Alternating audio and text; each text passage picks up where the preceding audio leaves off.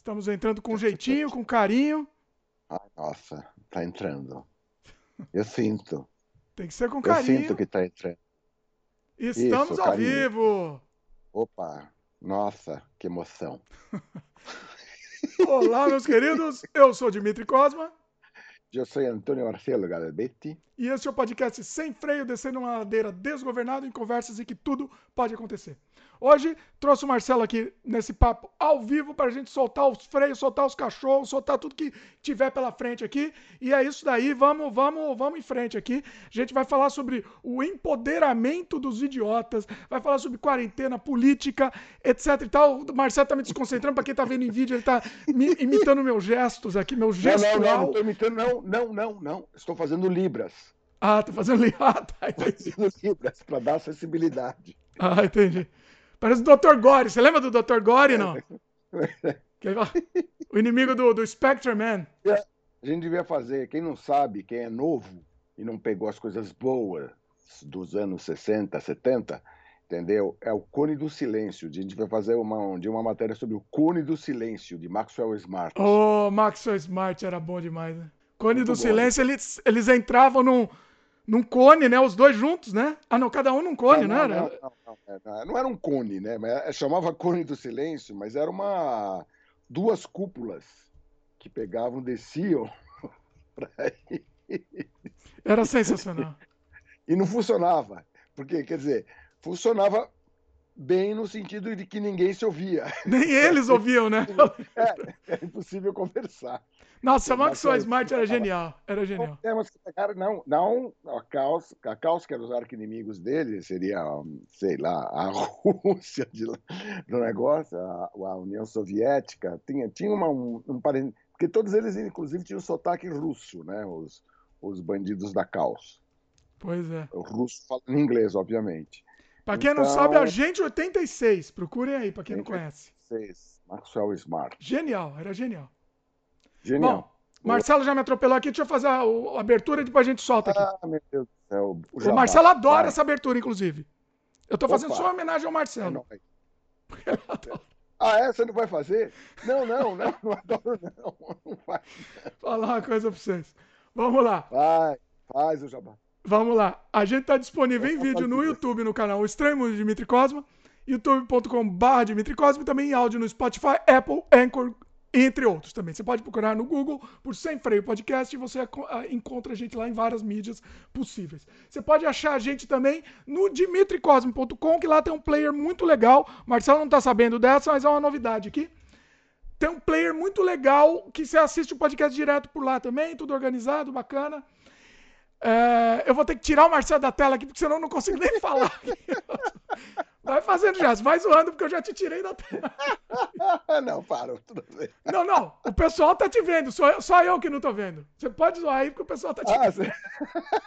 Só eu, porque senão eu não consigo falar. Você pode aproveitar também e assinar o feed do podcast. Eu não tô zoando com você, não tem graça. Só que comigo aí não tem graça. Ficar quieto aqui, ficar parado. Sei nem mais o que eu falo. Bom, episódios novos normalmente são lançados todas as terças-feiras. Ou é, é, episódios especiais ao vivo a gente lança no, no fim da semana, de surpresa. Hoje o pessoal não sabia, chegamos aqui de surpresa e estamos aqui com vocês. Participe, escreva pra gente pro semfreiopodcast.gmail.com se você estiver ouvindo. E se você estiver vendo no YouTube, vocês recomendam na própria página do YouTube, que aí a gente vai responder vocês futuramente também. E o que mais? É isso. Tá feito, tá feito todo jabá. Vamos soltar o freio aqui eu jabá. e, e vamos nós. É nós. É nós. Não, tudo bem. Eu queria saber como é que em Libras deve ser participe. Como é que é? Libras, par- eu não tenho a menor ideia de como Ah, é é Libras, em Libras participe. mas eu gostaria de. é, é, ah, eu e a Michelle, né? Eu acho que de vez em quando Mas eles inventam a Libra, não inventam, não? Não, não. não dá pra umas inventadas. Eles não sabem, eles falam qualquer coisa. É estranho. Eu acho estranho, cara. Eu acho estranho. Algumas coisas até dá pra entender. Entender? Porque, tipo assim, ah, ah, um cara é doido. Aí o cara faz uma coisa assim, né? É bem.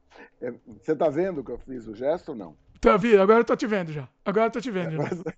Eu tinha te tirado, mas agora eu te Certo, é, ele tinha me censurado. censura. Não, eu fiz uma autocensura pra você. Só, só, só eu não podia te ver. Aliás, ultimamente, liberdade, falando já, entrando já no tema, né? Liberdade de expressão está meio a- associado o meu direito de ser nazista.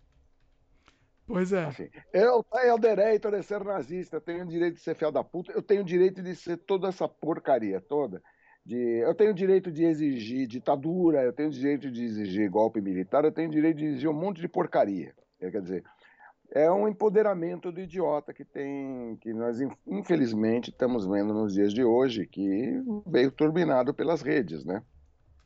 É, se eu tivesse bola de cristal, eu vou. Oh, eu queria que fosse feita uma votação do democrática, eu votava para ferramentas de comunicação digital serem extintas. Eita, Marcelo. Até o podcast, eu, é... a gente termina também. Não, não. O podcast não é exatamente uma ferramenta. Eu estou falando de rede social. Rede social no formato que ela tem, cara, porque todo mundo. É, é, meu, nós estamos pior com elas. O fato é, é um caminho sem volta, ok? Tem problema. Mas nós estamos pior com elas. Por quê?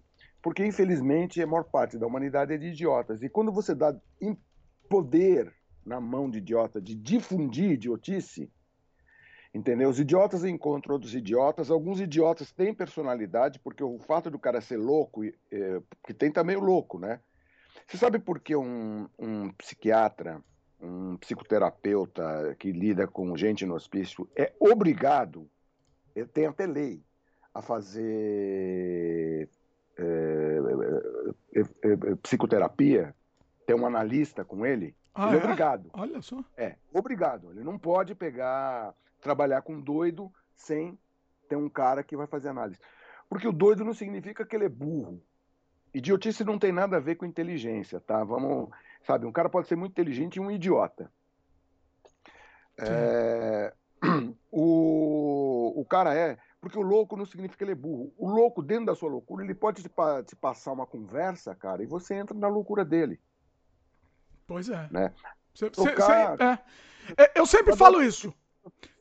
Esse, esse processo é que, a, que nem a Arlequina, a personagem Arlequina, é uma psiquiatra que foi é, corrompida, vai, vamos dizer assim, pelo Coringa. Né? É. Que é um louco super inteligente, aquela coisa toda. Né? E rede social tem muito essa, é, essa possibilidade de como você dá. Então, veja bem, antes das redes sociais, a gente não discutia terraplanismo, a gente tinha um ou outro imbecil que falava que não, imagina, o homem não foi na Lua, entendeu? Mas hoje a gente discute porque tem cara que jura de pé junto que foi a NASA. Não tinha, você não tinha difusão daquela idiota, daquela mulher lá, que é de Camarões, se formou na Nigéria em medicina, sabe lá que faculdade ela se formou em medicina, porque a mulher acredita no esperma do demônio, Nossa. a mulher é médica, fez uma defesa da cloroquina, então na cabeça dela por exemplo, um belo exemplo de idiotice, ela tratou 350, levando-se em conta, ela é pastora também, médica e pastora, né? Hum. É, diz ela que tratou 350 pacientes com cloroquina e eles se curaram. Quer dizer, e não tem a menor. É, é ela pode, é, não tem a menor garantia, embasamento. É, mas eu vou te dizer por quê. Porque para você fazer um estudo sério, você tinha que pegar 350 pessoas como foi feito um estúdio, um estu, estúdio legal, um estudo aqui no Brasil, em que você pegou, é, não sei, X pacientes, você usou 3X. Qual o primeiro X? O primeiro X é pacientes tratados. Eles não usaram cloroquina porque cloroquina é uma coisa mais atrasada que a hidroxicloroquina e mais tóxico. A hidroxicloroquina é uma evolução da cloroquina, menos tóxica, mas com o mesmo efeito, o mesmo tipo, usado para a mesma coisa de tratamento que a malária. Mas vamos lá. Como é que eles fizeram o estúdio? Eles pegaram, botaram um número X de pacientes, vamos dizer 100, tá? Só para não ficar um número redondo. 100 pacientes, eles colocaram, eles estudaram tratados com hidroxicloroquina. 100 pacientes trataram com hidroxicloroquina mais azitromicina que é o tratamento, inclusive, preconizado por essa gene aí. E outros pacientes, eles não trataram com nada, e não falaram nada para ninguém. Que uh, você está sendo tratado, para todos eles falavam, você está recebendo tratamento. E descobriram que todo mundo teve o mesmo, a mesma recuperação, a mesma porcentagem, ou seja, a cloroquina não adiantou porra nenhuma. Nem com azitromicina. Com um detalhe: os, os, é, são três, né? os pacientes que foram tratados sem nada, quer dizer, sem nada de cloroquina, etc, etc, entendeu? Eles apresentaram uma recuperação normal, etc. Os que foram tratados com hidroxicloroquina e azitromicina tiveram basicamente os mesmos, a mesma porcentagem de problemas cardíacos, ou seja, efeitos colaterais induzidos pela hidroxicloroquina, que ela tem efeitos colaterais. Agora, quando você está tratando de malária, aí é vantagem.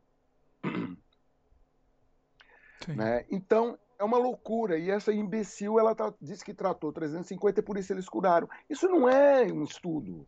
Não é um negócio. Ele simplesmente deu cloroquina e o cara se curou. É que nem você pegar e você dizer: não, para você pegar e fazer com que a mulher tenha um bom parto, você tem que botar uma teia de aranha no umbigo da mulher. É, tem um tratamento tradicional no Brasil, com curandeiros, etc., que você pega, bota uma teia de aranha Eita. no umbigo da mulher para que a gravidez corra bem. Nossa. Aí, em 100% dos pacientes, você pega e você aplica a teia de aranha. E você diz que o que fez a, a, a gravidez correr bem foi a teia de aranha. Tratamento à teia de aranha. É, mas quer dizer, é a mesma coisa.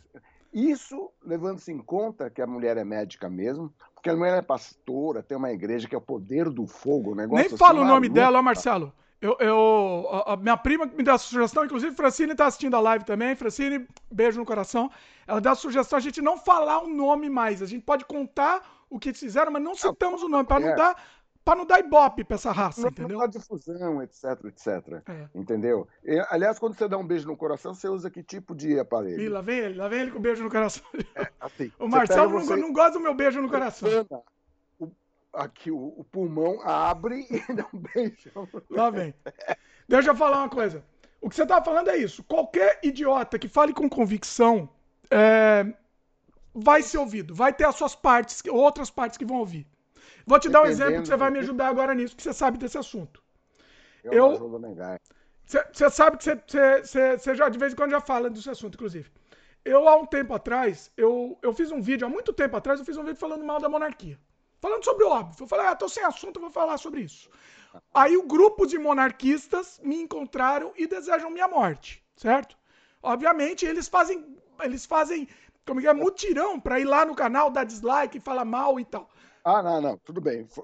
Digitalmente. Digitalmente. Aí, Digitalmente. deixa eu explicar o que aconteceu. Só, só para você, você ver, é, só pra você entender onde eu quero chegar, eu quero saber a sua opinião sobre isso. Pessoal, daqui a pouco eu vou começar a ler os, os comentários de vocês também. Vão mandando aí que daqui a pouco a gente lê. O é, que, que aconteceu? Teve um monarquista que, que é muito letrado, rapaz. Ele veio falar: olha, se você quiser, se você estiver, se me der abertura, eu posso participar do programa, a gente pode fazer um debate. E eu fiquei por muito tempo pensando: será que eu faço isso? Será que eu vou dar circo para palhaço? Entendeu? E aí muita gente que me seguiu, eu perguntei também no Twitter e tal, e muita gente me seguiu e falou: não, acho que você não deve, não deve abrir esse espaço. E, e eu, refletindo por muito tempo, falei, falei pro cara: ó, desculpa, mas eu não vou poder aceitar. Não vai, não vai dar para aceitar porque eu não, não posso dar projeção para isso. Porque vai ter alguém, por mais que a gente rebata, vai ter alguém que vai acreditar naquilo que ele fala. Porque o cara fala bonito, com convicção. Então, assim, qualquer imbecil que fala qualquer coisa com convicção, você. Bom, eu já trabalhei para a monarquia, você sabe. Exatamente. O que, que você acha disso? Mas aí. Olha, eu acho que hoje em dia você tem razão. É, é é, para quem não sabe, para quem é, de que forma eu trabalhei com a monarquia, foi na época do plebiscito. Sim. E quando é, lá pelos idos de 88, quando foi promulgada a nova Constituição, foi, pergunta, foi perguntada à população se eles queriam presidencialismo ou parlamentarismo ou monarquia, que seria ainda um outro governo. É, o pessoal da TFP, porque a, a monarquia é defendida no Brasil pelo pessoal da Tradição Família e Propriedade, que é uma organização de, de cunho religioso, é, católica ultra tradicionalista, né, com culto meio místico a Nossa Senhora, tem uma série de coisas, e que atualmente está na mão dos dois príncipes do ramo de vassouras da Casa Real. Ó, E são muito bem organizados, porque vieram me atacar em massa. Foi um negócio assim, foi não, assustador. Não, não, Eles são organizados, são organizados, fazem treinamento marcial, tem todo um, Eita. um, um aparato. É. Agora me deixa com medo. Agora fazem macumbinha. e fazem macumbinha também. Porque a ritualística lá dentro, cara, é, é todo um negócio. Eles chamam lá, é, é, é, meio um negócio meio mágico, assim, sabe? Sim, Só que eles chamam de bênção. Né? Eles acreditam no demônio, na, uh, o que aquela mulher maluca lá. Aliás, na extrema-direita, porque todos esses caras são conservadores e de extrema-direita. Todos eles.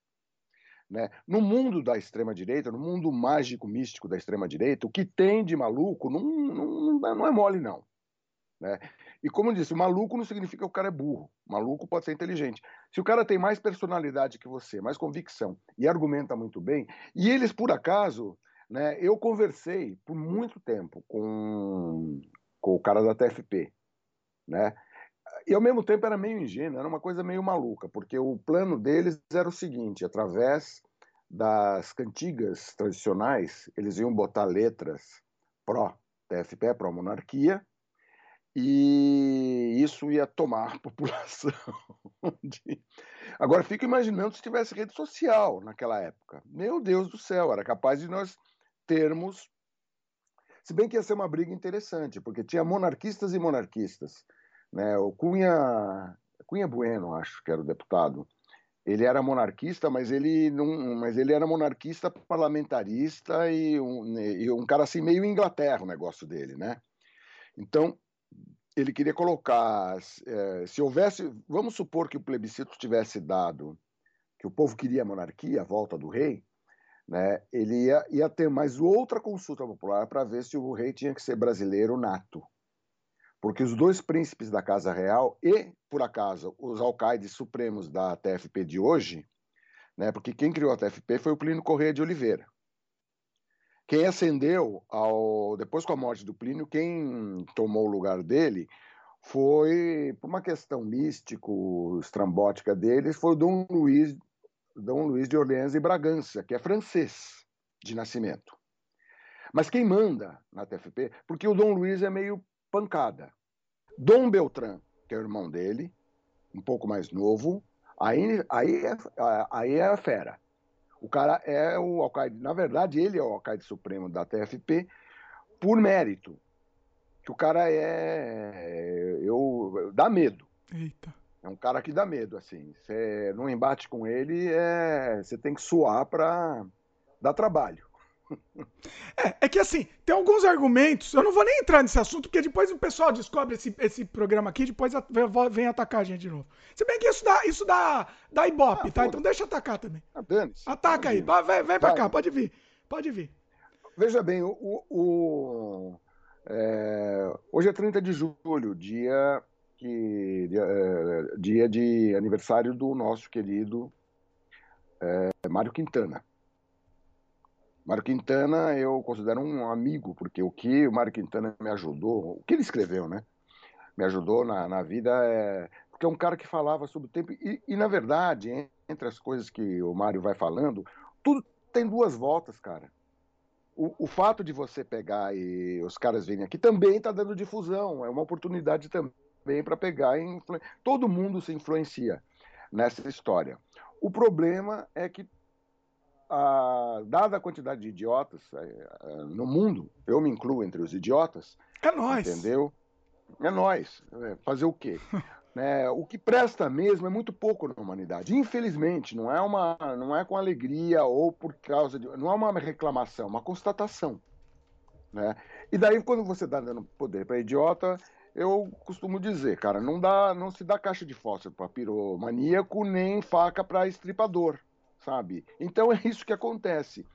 Todo mundo tem. Que antes, quando você tinha uma via só de sentido, aquilo passava para um clivo, porque eram estruturas que tinham que pegar e montar, tinha muita gente. É, existe, existe uma, uma responsabilidade agregada. A internet é meio ainda sem responsabilização, sabe? Os caras montam blogs, Aí agora o, um monte de gente falando mal do Supremo, etc, etc, porque acho, se acham no direito de divulgar nazismo. Na Alemanha, o nazismo é proibido, e na Alemanha é uma democracia muito mais avançada que a brasileira. Então, não é simples assim. Gente que acha que tem o direito de pregar a destruição da democracia e que isso é liberdade de expressão. Quer dizer, ele quer usar a liberdade de expressão para acabar com a liberdade de expressão. Liberdade contra a liberdade, é. É, não, ele quer ter a liberdade de acabar com a liberdade. Exatamente. De impor as suas ideias aos outros. Tanto é que o nosso amigo JB, o inominável, e o No Ruiz, ele, através da, do, do, do, do, Ministério da Justiça, uma coisa que completamente fazendo um dossiê de 500 pessoas que seriam antifascistas, porque eles são fascistas. Pois é. Quer dizer, com que intuito você faz um dossiê dessas pessoas? É para mapear, porque na hora que houver um, se houver um quebra-pau, os caras vão e apagam. Sim. Que é o que foi feito na ditadura. Pois é. Né? Então é, é, é, é, é um contrassenso. Então, quando alguém está pregando a destruição do próprio sistema vigente e constitucional, esse cara tem que ser combatido, porra. Pois é. Não, não, tem, não tem, não pode existir direito de expressão, de liberdade, etc, etc, para um cara que defende acabar com a liberdade. Pois é. Né? Essas democracias de Erdogan, Turquia, Hungria, todas essas porcarias aí, são é, faz parte de uma espécie de extrema direita internacional. E nesse mundo, o misticismo corre solto, assim, o misticismo maluco. Então, os Beatles na verdade, não fizeram música, quem fez foi o filósofo alemão Theodor von Adorno, todas as letras dos Beatles. Quem ouve rock and roll vai engravidar com o DNA do demônio. engravidar do demônio, é o bebê de Rosemary. É, pois é, aí você começa a ter uma quantidade de pataquada, aí a terra é plana, Deus me livre. Ó, tem comentários aqui complementando o que você falou, né? Que o Ian Peregrino Peregrino comentou aqui. É uma ditadura travestida de democracia. Não. É uma, uma é uma que estão tra... tentando, né? Não, eles não estão tentando, eles se dizem democratas. É, só, só para colocar os pingos nos Mas nem o ditador né? se diz ditador, hein?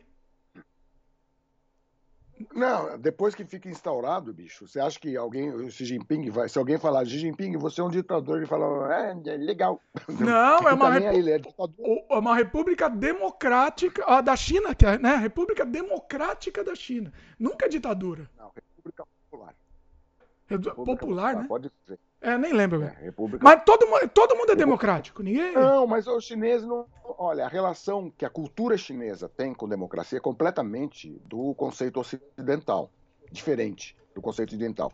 Eles não estão preocupados com liberdade, até porque eles vivem uma situação meio que única, no mundo talvez comparável à, à situação da Índia.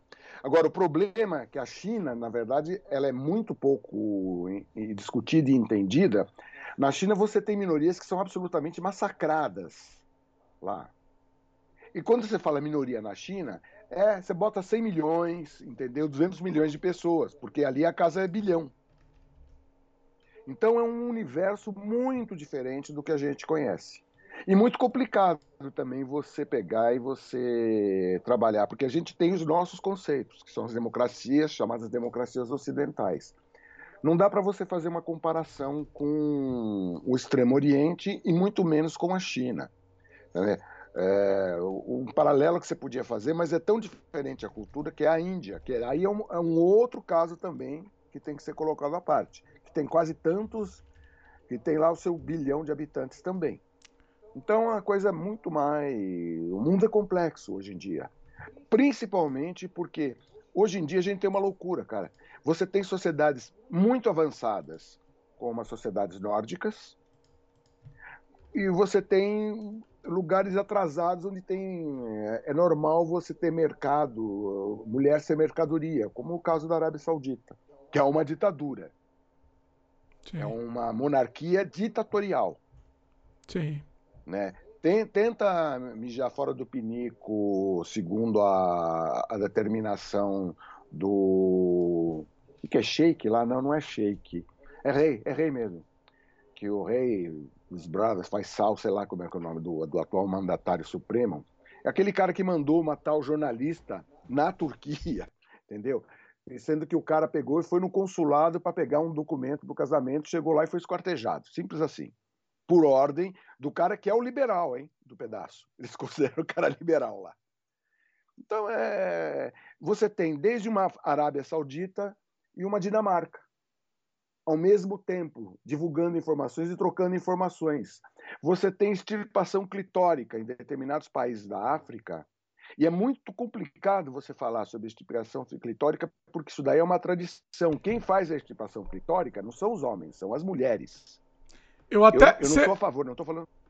Você falou desse assunto anteriormente, eu até separei esse assunto num minicast. Então, assim, uhum. você estava falando bem detalhado sobre esse assunto, essas, essas, diferenças culturais e tal, e tá separado no minicast no canal também. Você junta, você junta no mesmo tacho, cara, culturas que jamais deveriam estar. Eu já falei aqui um, uma coisa, volto a repetir.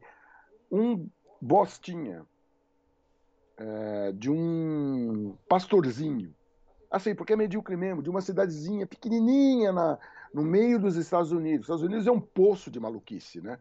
No meio dos Estados Unidos, o cara pega e resolve queimar o Alcorão. Aí uma embaixada americana sofre, porque isso daí é, é, é, é transmitido real time pela internet. Uma embaixada americana foi atacada e várias pessoas morreram nesse ataque. Sim. Isso aconteceu alguns anos atrás. Quer dizer, é um mundo muito complexo. Muito frágil. Não dá para você pegar. Ó, ah, a vida é frágil. Deixa eu ler alguns comentários aqui. A Francine, minha prima aqui, comentou, né? Adoro o Marcelo, ó, sua fã aí, Marcelo. É, porque hoje, mesmo debatendo com argumentos, é completamente ineficaz. Não gera nenhuma dúvida, uma pulguinha na cabeça do abestado. É, não, o Dimitri conhece minha teoria da seita. Ela diz que é uma seita, né? Que é uma religião isso. É como, mas é o mesmo processo da seita, das religiões, porque o, o cara, ele na verdade, ele quer ouvir apenas o que ele deseja ouvir. Ele não quer ser confrontado com outras opiniões entendeu? Ele fecha o ouvido. Tem, eu, eu, eu, eu não, nunca me preocupei em ir a fundo nessa história da, da parte, mas tem psico, uh, gente que estuda psicologia, etc., que explica e descreve o processo muito bem, muito bem, como esse processo. Então não adianta você vir com argumentos, né? A, a, a história de que contra fatos não há argumentos deveria ser verdade, mas não é. Eu vou te dar um exemplo acho que eu já falei aqui, do, do evangélico pentecostal. O evangélico pentecostal é aquele cara que se liga a uma tradição via Pentecostes, que ele se liga mais com o Velho Testamento, e praticamente, embora eles decidiram cristãos, são cristãos cacete. Né? Eles se norteiam pelo Antigo Testamento, e a Bíblia, para eles, deve ser interpretada ao pé da letra. E sempre, quando vem alguma coisa que contesta a Bíblia, é coisa do demônio. Então já começa daí que você não vai. Não vai, não adianta você argumentar. Sempre tem, sempre vai ter uma explicação. É, e a única coisa que é fato é, são as coisas que a ciência determina. Por quê? Porque tem todo um aparato, todo um protocolo que faz com que você prove aquilo. Tanto é que em ciência, teoria é uma coisa, um fato consumado é outro. Quando você demonstra, você prova aquilo, aí você tem um fato. Sim. E uma fé, uma religião, não é um fato, é uma crença.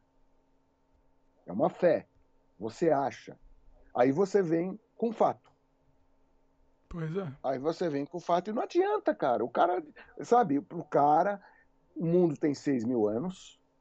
É, Adão, a, a mulher foi tirada da costela de Adão, por isso, por isso o homem tem que ter predominância sobre a mulher, porque o homem veio primeiro, inclusive. Olha onde vai um negócio. E eles se norteiam para um livro escrito no Oriente Médio, entendeu? Que é um apanhado de tradições orais, é, e isso vira uma verdade absoluta na cabeça desses demiloides. Eu sou espiritualista, no, no, no, final das contas. Eu acho que existe um Criador, etc. Agora, eu tenho certeza que o Criador não está preocupado com isso, e nem eu acho que dizer qual a, a idade da Terra segundo a Bíblia não tem a menor importância. O que é fato é que a natureza tem que ser respeitada. Que a história tem que ser respeitada e um fato tem que ser respeitado. Eu sempre, eu sempre digo assim: você acredite no que você quiser, mas você não pode impor a sua crença e você não pode falar que a sua crença é verdade. É o que você acha. Né? É, é essa verdade, é a regra do mundo. É um, é um balaio de guerras, né?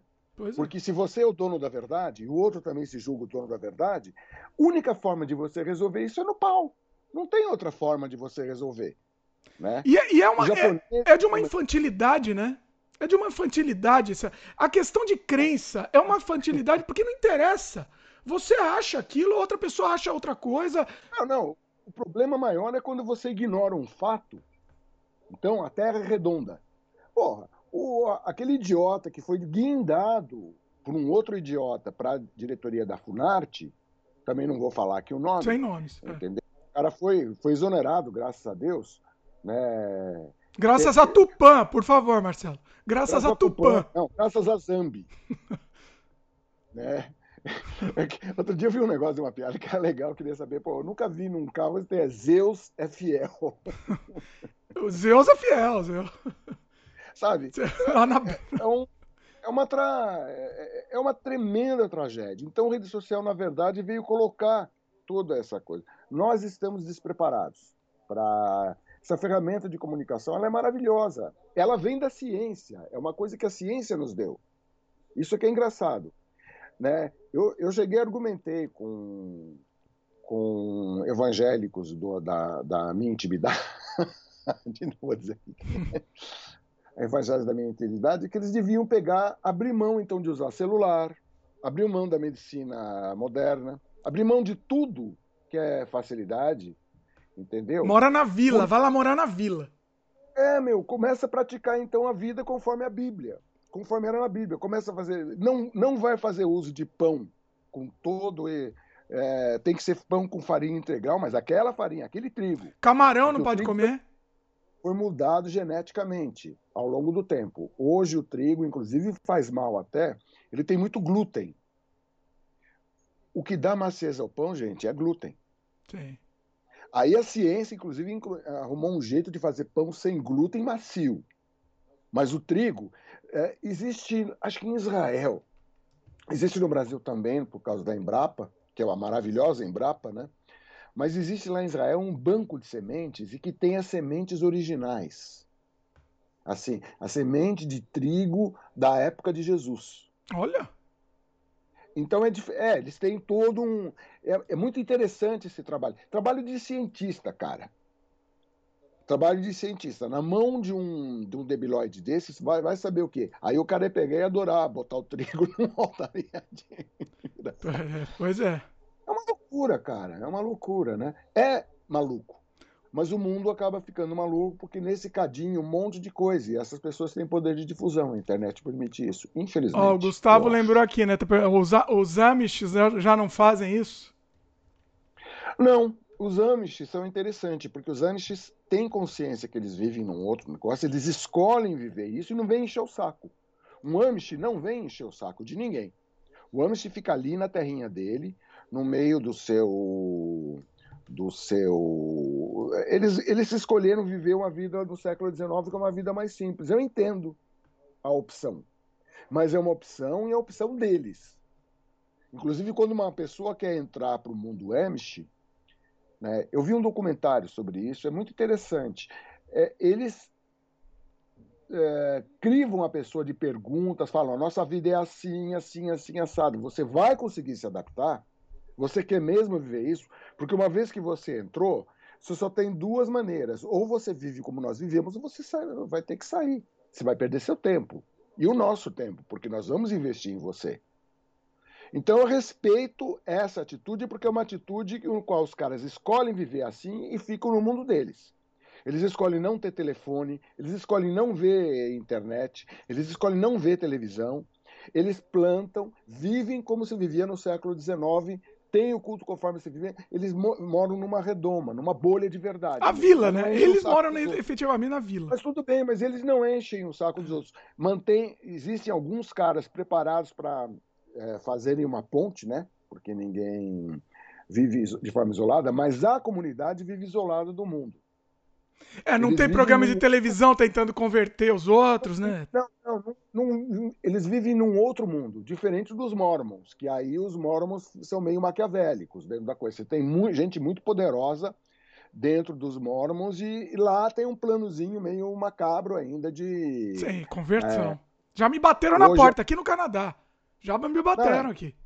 Pois é, a conversão, a tentativa de conversão parte do princípio que você tem razão e eu estou errado. Sempre. Então, é. não, as outras formas de falar com Deus não são reconhecidas, só a minha forma que vale. Isso não é uma exclusividade do cristianismo. No mundo muçulmano você tem. Na mesma religião, porque o mundo muçulmano, o mundo cristão e o mundo judaico são a mesma religião com seus rachas. E, e haja racha, né? Tem racha para tudo quanto é lado. No mundo muçulmano você tem gente muito. Você tem vertentes muito evoluídas, civilizadas mesmo, do, da prática do muçulmanismo, como você tem aqueles fundamentalistas atrasados. Você tem fundamentalistas no mundo judaico, no mundo cristão e no mundo islâmico, que é a mesma religião que rachou, que é a religião monoteísta do Oriente Médio, que é uma praga. Mas existe também outras religiões praga, como no, no, no Japão. Né? Nippon quer dizer terra, além de dizer terra do sol nascente, terra do povo escolhido por Deus, ou seja, os, os japoneses achavam que eles eram o povo único. O japonês não se mistura, em geral, sabe? É, eu não estou, eu estou constatando, não estou criticando o fato. Se você escolhe não se misturar, beleza.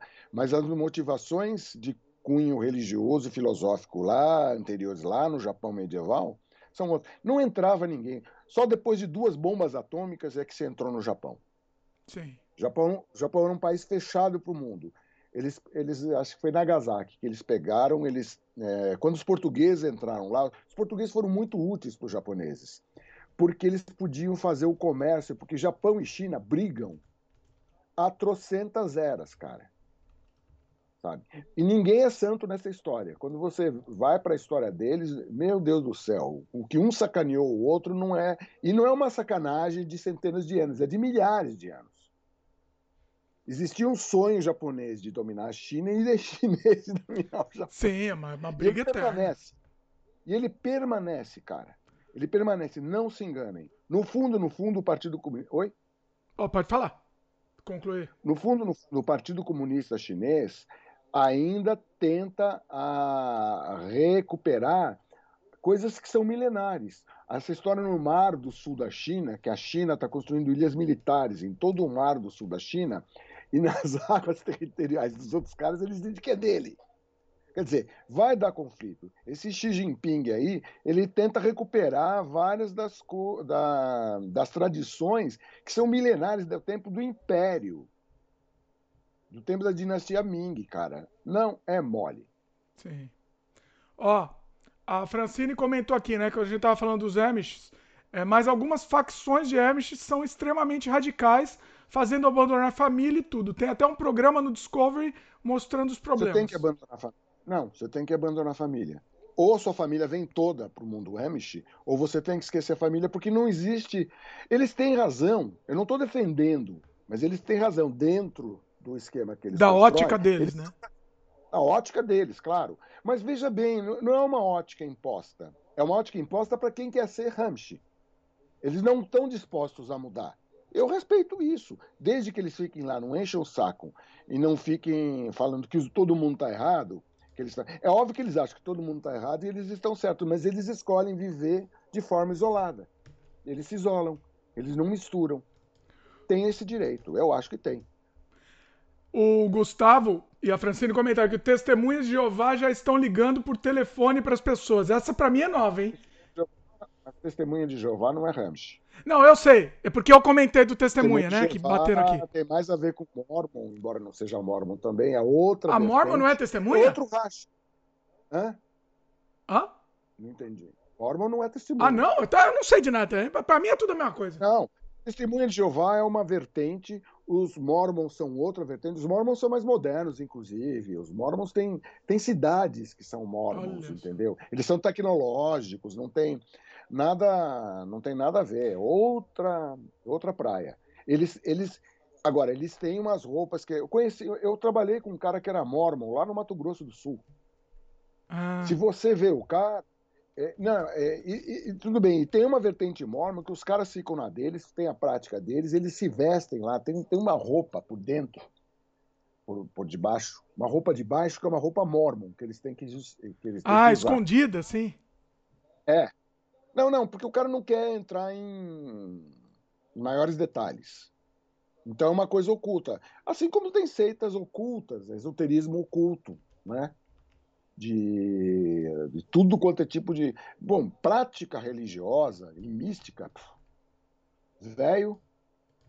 Sabe? É. Uma, algumas são muito divertidas e muito interessantes. E algumas, algumas tradições, inclusive, vêm de uma origem religi religiosa, como a tradição da Nova Zelândia, que é um país de civilizado, muito civilizado, mas eles adotaram aquela, vamos chamar poética maori, de fazer aquela dança antes de começar, que é uma dança de guerra, antes de começar o embate, de, notadamente de rugby, que é um barato, inclusive, ver. As pessoas ficam fascinadas. Tem um monte de gente, inclusive, e, e é engraçado que no, no, mundo, parece que no mundo rugby, me corrija se eu estiver errado, parece que tem outras agremiações que ficaram tão fascinadas com essa dança que estão adotando também. Aí. Quer dizer, é uma coisa de cultura maori, que é uma cultura original das ilhas da Nova Zelândia. Legal. O Leonardo chegou também, Leonardo Henning, estamos juntos aí, Leonardo. O Ian comentou, né, que a gente falou do programa de TV, é, o Ian Peregrino comentou, programa de TV tentando converter os outros me lembrou o desenho Brainwash. Não conheço, vou atrás, interessante. Ainda em cima disso daí, do. O, peraí que eu agora perdi o comentário. Ah, aqui. O comentário do Eu Matei o Champ. Ó, o, o, o Champ não está participando, agora quem está participando é o Eu Matei o Champ. A, Bí a Bíblia é intrinsecamente machista. Meu pai é pastor de uma pequena igreja aqui no interior de Minas. Sempre vejo mulheres tentando, deixando de fazer suas próprias vontades por causa da Bíblia. Olha aí. É, é, uma tem essa coisa de que da costela de Adão, etc. E tem, é, eu não sei se a igreja dele é uma igreja pentecostal ou neopentecostal. Provavelmente é, porque as igrejas chamadas históricas elas são mais modernas, né? mais evoluídas, acompanham os tempos, sabem que a Bíblia tem que ser que é um livro alegórico, não tem que ser interpretado ao pé da letra, é outra, e são mais cristãos de verdade, né? as igrejas históricas se, se norteiam pelo Novo Testamento. As igrejas pentecostais se norteiam pelo Antigo Testamento. Tanto é que tem mais ritualísticas. E aquele safado do Edir Macedo, ou falei o nome dele, falei o nome do demônio. Falou, bate na madeira, né? Falei, eu lembro o nome da demônio. Eles, é, é, todas essas igrejas né, pentecostais usam alguns rituais é, judaicos, de tanto que eles se miram no Velho Testamento. Botam umas coisas em hebraico. É. Né? Então, imagino que deve ser isso. E é uma coisa machista, como, como o mundo muçulmano, fundamentalismo normalmente é machista, né? Existe uma predominância do homem sobre a mulher. Deus é masculino. Isso no mundo como um todo, né? No fim das contas. Como assim no mundo como um todo? Ué, mas o machismo tá, tá, tá, tá instaurado em todos os. Não, existem algumas sociedades que são matriarcais, né? Mas são sociedades pequenas, etc. Né? A nossa sociedade é uma, no... é uma sociedade que tenta sair do mundo patriarcal para um mundo igualitário. Tenta, né? É, é, tenta. tenta. Alguns países é assim. Nossa, eu tava assistindo países... um. Eu tava assistindo um, um, um reality show indiano e me pareceu que a, a mulher da família tem mais poder. Assim, ela, ela que, que, que domina bem a casa. Tem, tem, outras coisas, tem as características culturais de cada povo. Tem gente que acha que a mulher japonesa é toda submissa, etc. Meu, é muito diferente do que a gente. É verdade, o homem tem, sobre, é, tem preponderância, mas tem um detalhe: a mulher não é tão frágil e tão fraca assim na, na, na sociedade tradicional japonesa. Sendo que o Japão, inclusive, hoje em dia é um país que, na verdade, tem um conflito existencial muito grande, porque os jovens são completamente modernizados. O Japão é um país moderno, Sim. que convive com a tradição e ao mesmo tempo com toda. Então você tem vários nichos lá no Japão. Mas no, o Japão tradicional, no, no, no, Japão tradicional, a mulher não é tão frágil assim. Para começar, porque é uma sociedade de castas. Então você tem no topo da cadeia os samurais, e aí você vai tendo. E, e, algumas profissões são muito importantes. Né? Pescador é uma profissão muito importante.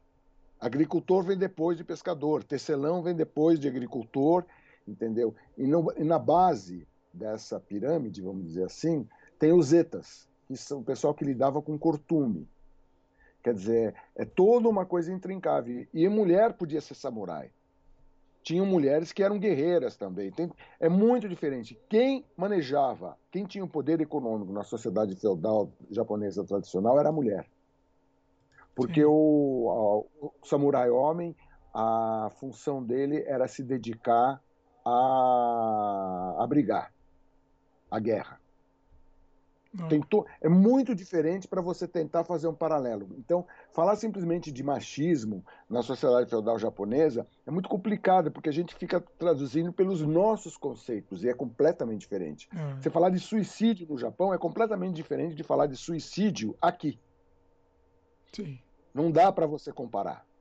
É um tabu. Razões, Aqui é, é, um tabu, é, lá é uma coisa mais. As razões são completamente diferentes. As razões que levam uma pessoa a é, se suicidar no Japão é completamente diferente das razões que levam uma pessoa a cometer suicídio aqui. Por honra, não, né? Mais por honra. Tem uma questão da honra, tem um negócio aqui não, é, é, é outra coisa. É, aqui é mais, eu não estou segurando mais a onda. Lá, ele não quer viver com a vergonha. Sim. Então, agora, velho, é muito diferente da gente. Então não dá. É a mesma coisa que a estripação clitórica. Não dá para você simplesmente falar, não, eu sou, eu sou contra. Claro, para mim isso ofende os meus conceitos. Mas lá no mundo deles, quando você começa a ver o mundo deles, você vê que aquilo tem um sentido. Então, para você pegar e eliminar aquilo, você tem que convencer uma você tem que mudar uma cultura inteira. Isso não é feito da noite para o dia e nem pode ser feito de forma violenta e nem impositiva, porque daí seríamos nós impondo a uma cultura a nossa crença. Mesma coisa que a gente pegar e ficar convertendo índio, que eu acho isso um crime. Você ir para a floresta tentar converter o índio, fora a quantidade de danos que isso acarreta para a sociedade deles. Pois né? O Gabriel Rangel comenta aqui que você, é, né, a gente tá voltando àquele assunto do, de mudar e da, das pessoas, os idiotas, né, o, o empoderamento dos idiotas tal. O Gabriel Rangel comenta: às vezes fico em dúvida se vale a pena discutir com o pessoal aqui no Brasil. Acho que para as pessoas normais como eu, o mais fácil é simplesmente sair daqui e ir para um país civilizado. Olha, é, ir para um país civilizado é mais fácil. Agora, quem disse que você é normal?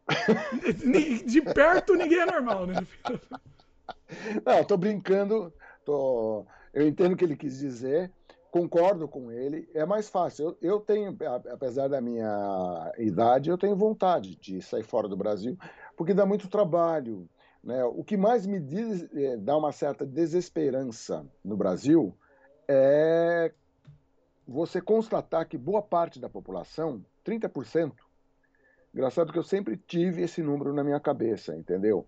É completamente já destruída. Não tem mais solução. Né? Será que não tem é, mais solução mesmo? Valores... Eu, eu, eu tenho convicção que é o seguinte, cara. Eu sempre me perguntei, por que Paulo Maluf? Ai, falei de novo.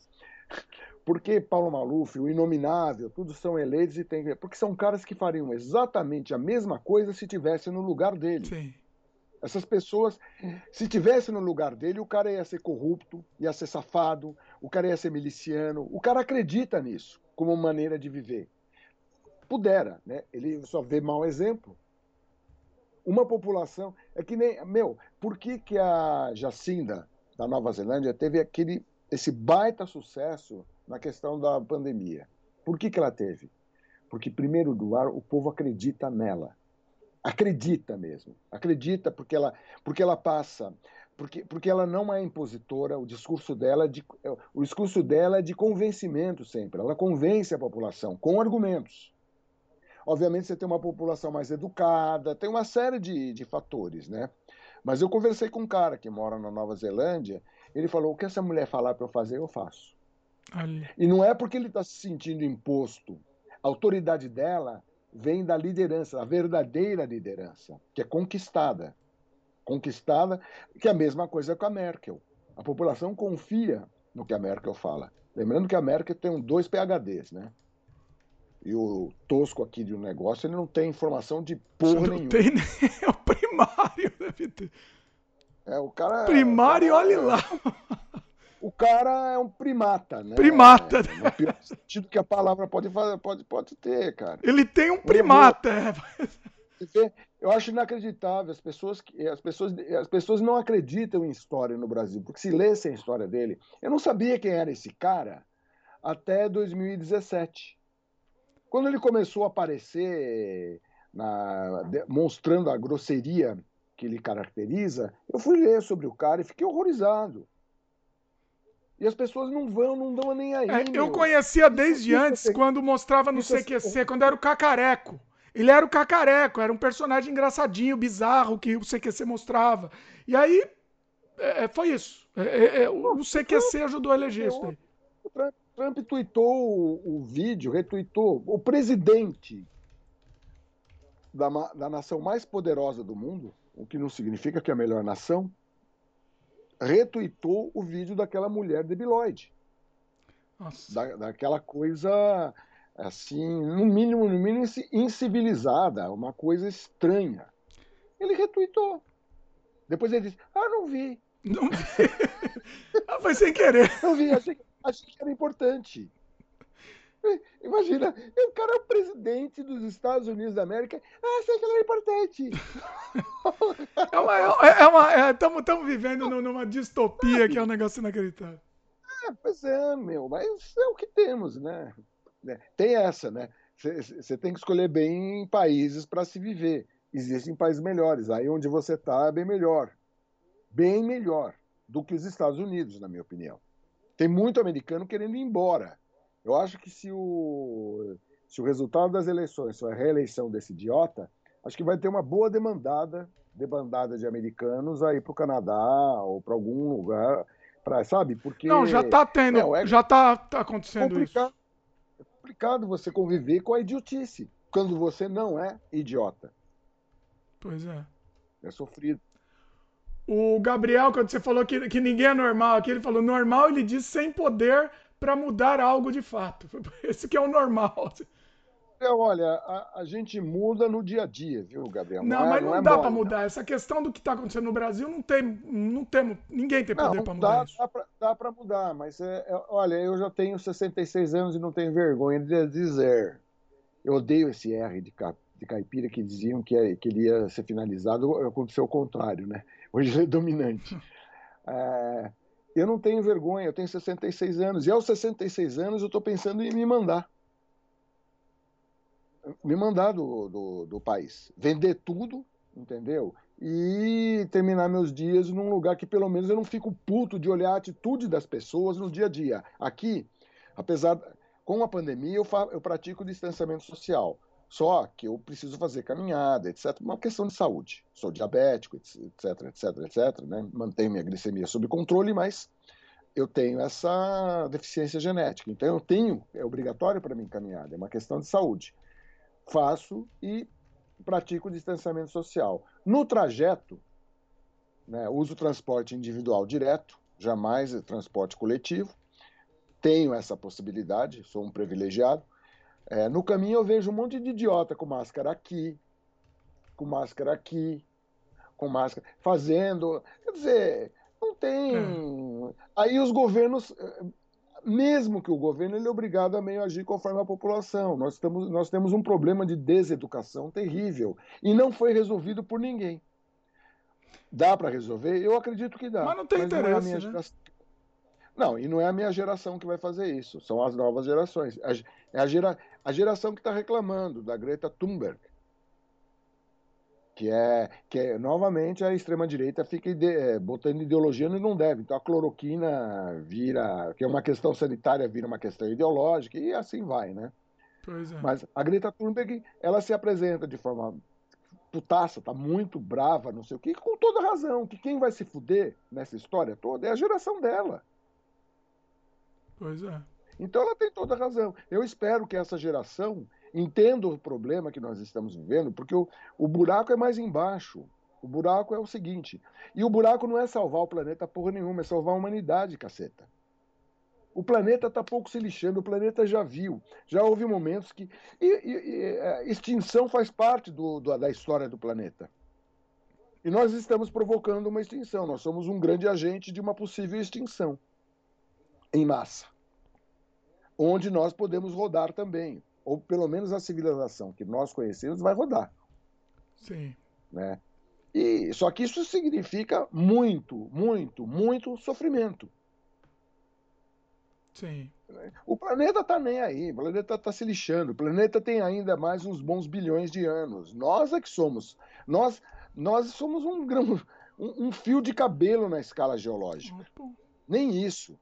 Um grão de poeira. Sabe? O, no, o nosso DNA está apenas um milhão de anos. O DNA.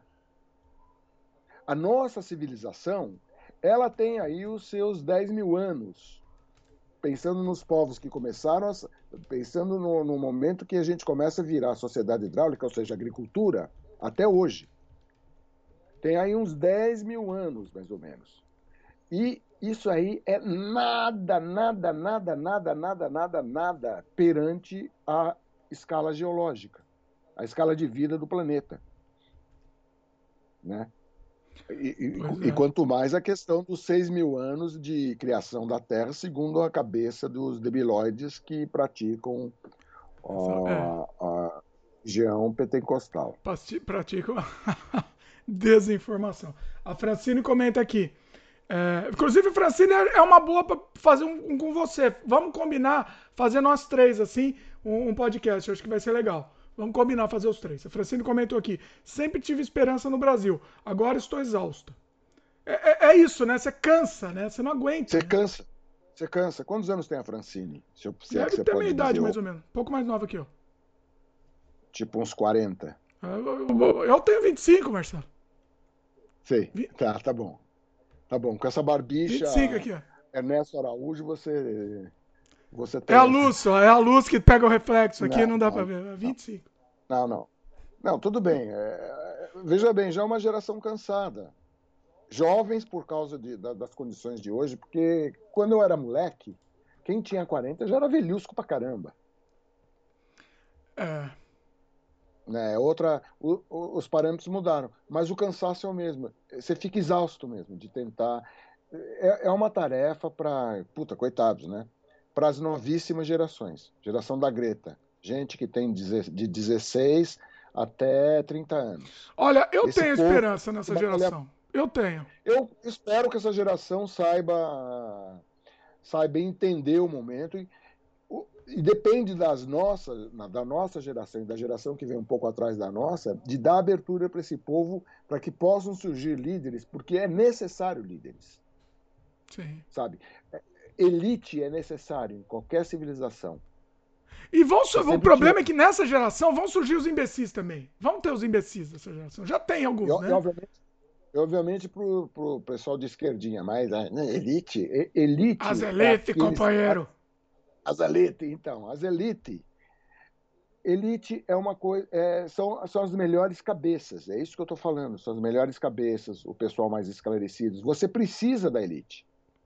Porque existem, ou seja. Elite, fique maior. claro o que você está dizendo. Elite intelectual. Elite intelectual, elite de talento, elite. Essa coisa da, da, O fato do Brasil ter uma puta desigualdade, por que, que você tem que acabar com a desigualdade? Não é por motivo meramente ideológico. A ideologia, hoje em dia, no mundo complexo tal como ele é, ela perde um pouco, bastante o sentido, as ideologias. É muito mais complexo. Você tem que combater a desigualdade porque você está perdendo gênio na favela. Você tem uma série de gente muito inteligente que não tem oportunidade para ajudar, para fazer parte do processo, para contribuir com a sua inteligência. Você perde muito com isso. Desigualdade é fazer com que o país todo perde. É burrice, na verdade, uma tremenda burrice, é um tiro no pé. E da forma como a elite oligarca brasileira Né? Porque acaba sendo uma oligarquia, uma coisa meio casta, né?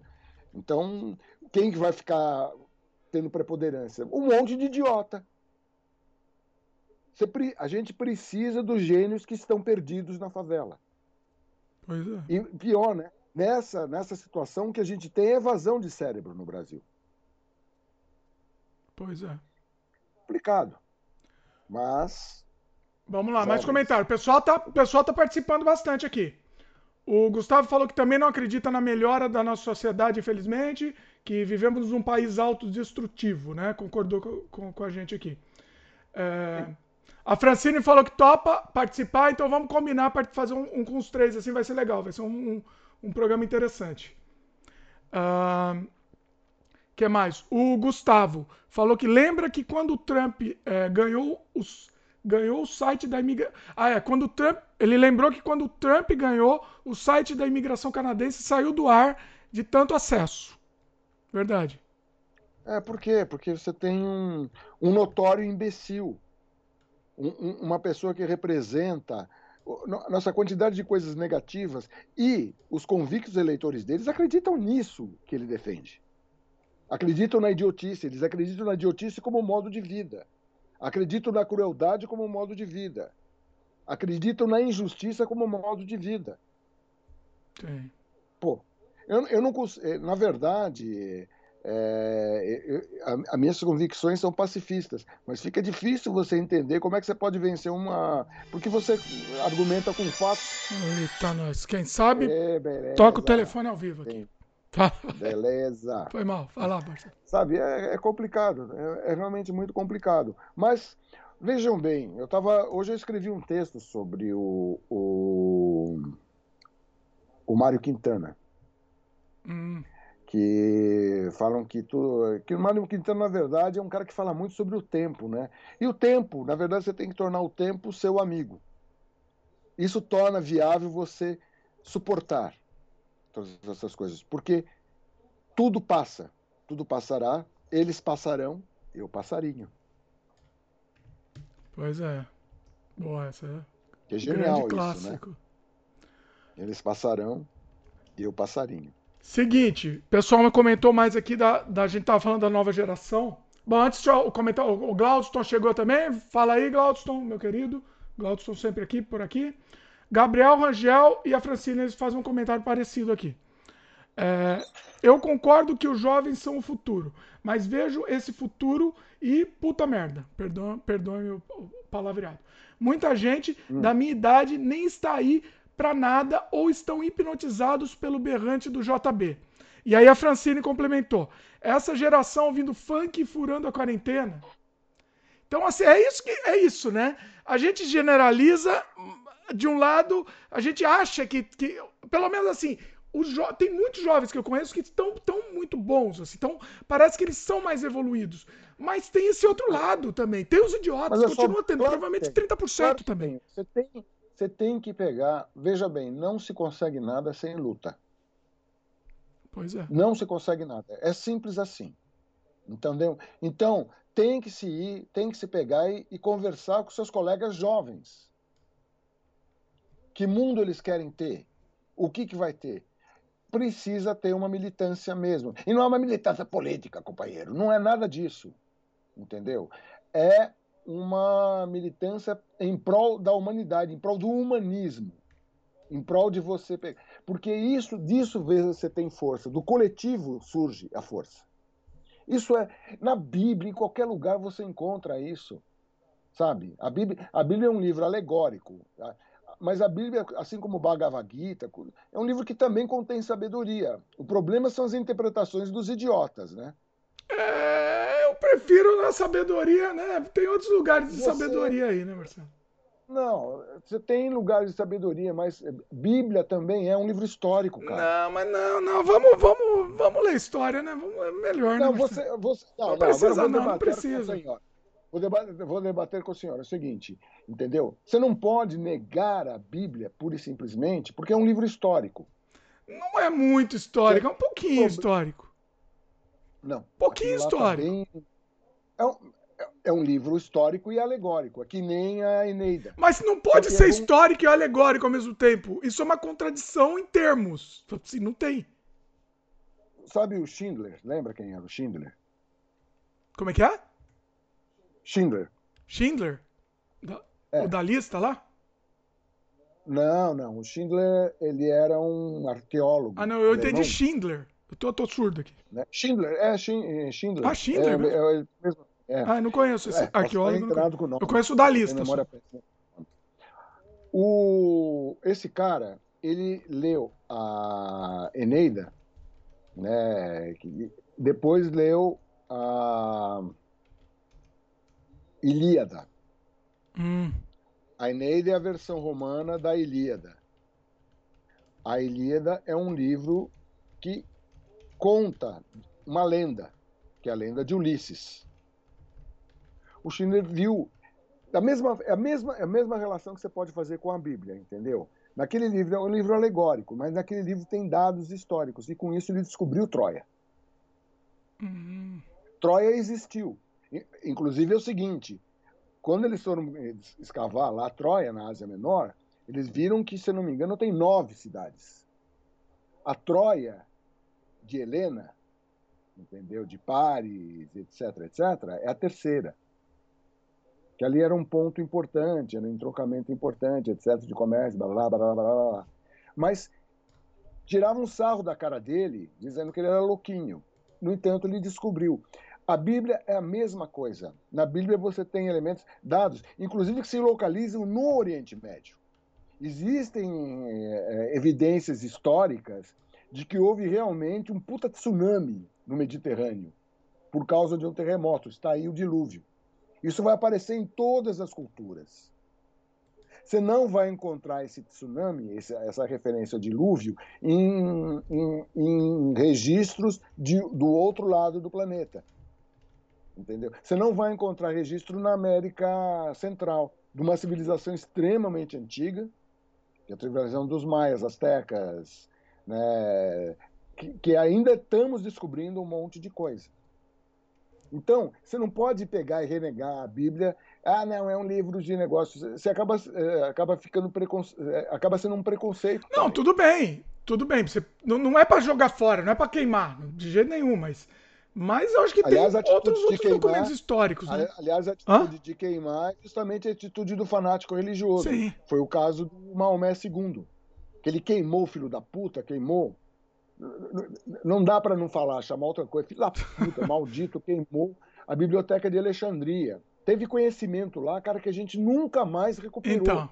Por quê? E daí você vem o radicalismo do oposto, que ele diz: o que está no Alcorão é, é desnecessário, e se não está no Alcorão, tem que ser destruído. Pois é. O fanatismo, esse debilóide, acabou com coisas que nós tivemos que redescobrir depois. Pois é. Tem uma coluna lá em Damasco, hum. acho Damasco, uma coluna, é uma coluna de ferro, que é inoxidável.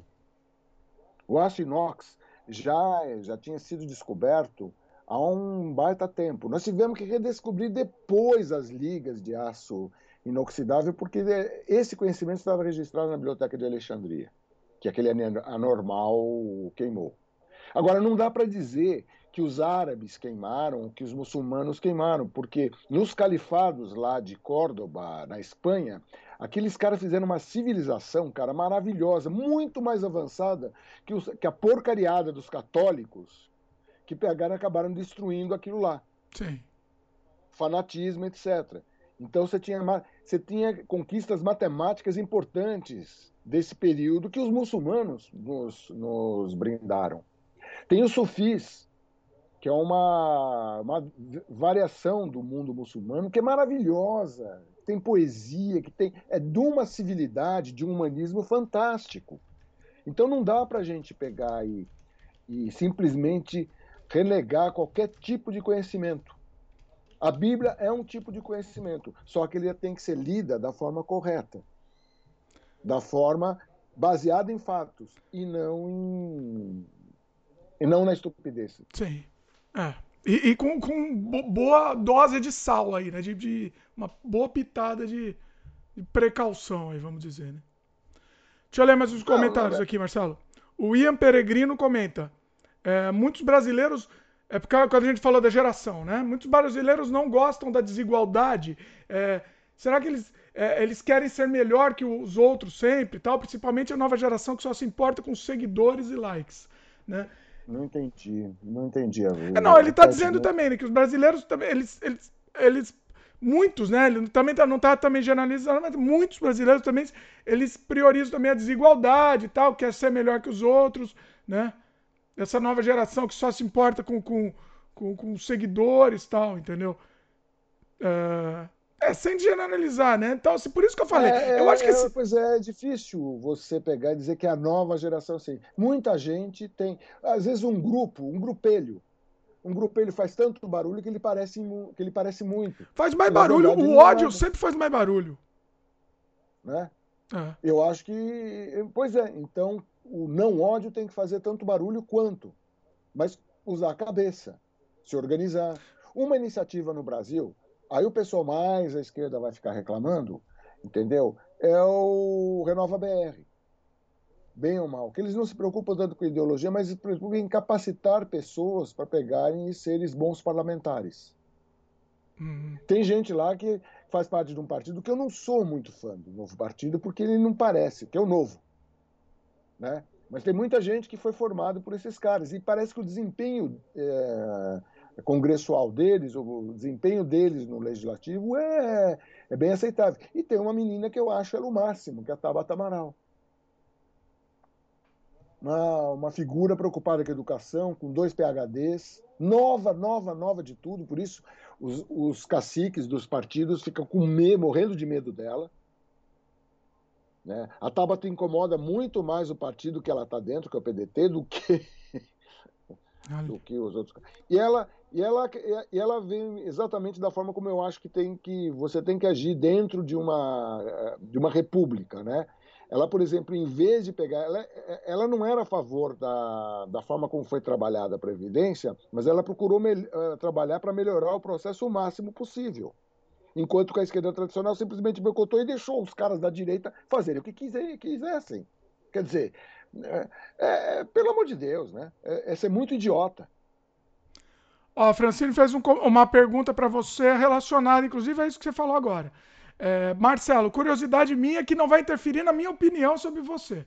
Interessante que ela explicou ainda. Qual o seu posicionamento político? Centro-esquerda, liberal, etc. Eu sou liberal. Eu me considero, né, liberal. Mas liberal segundo as, as novas, um liberal humanista.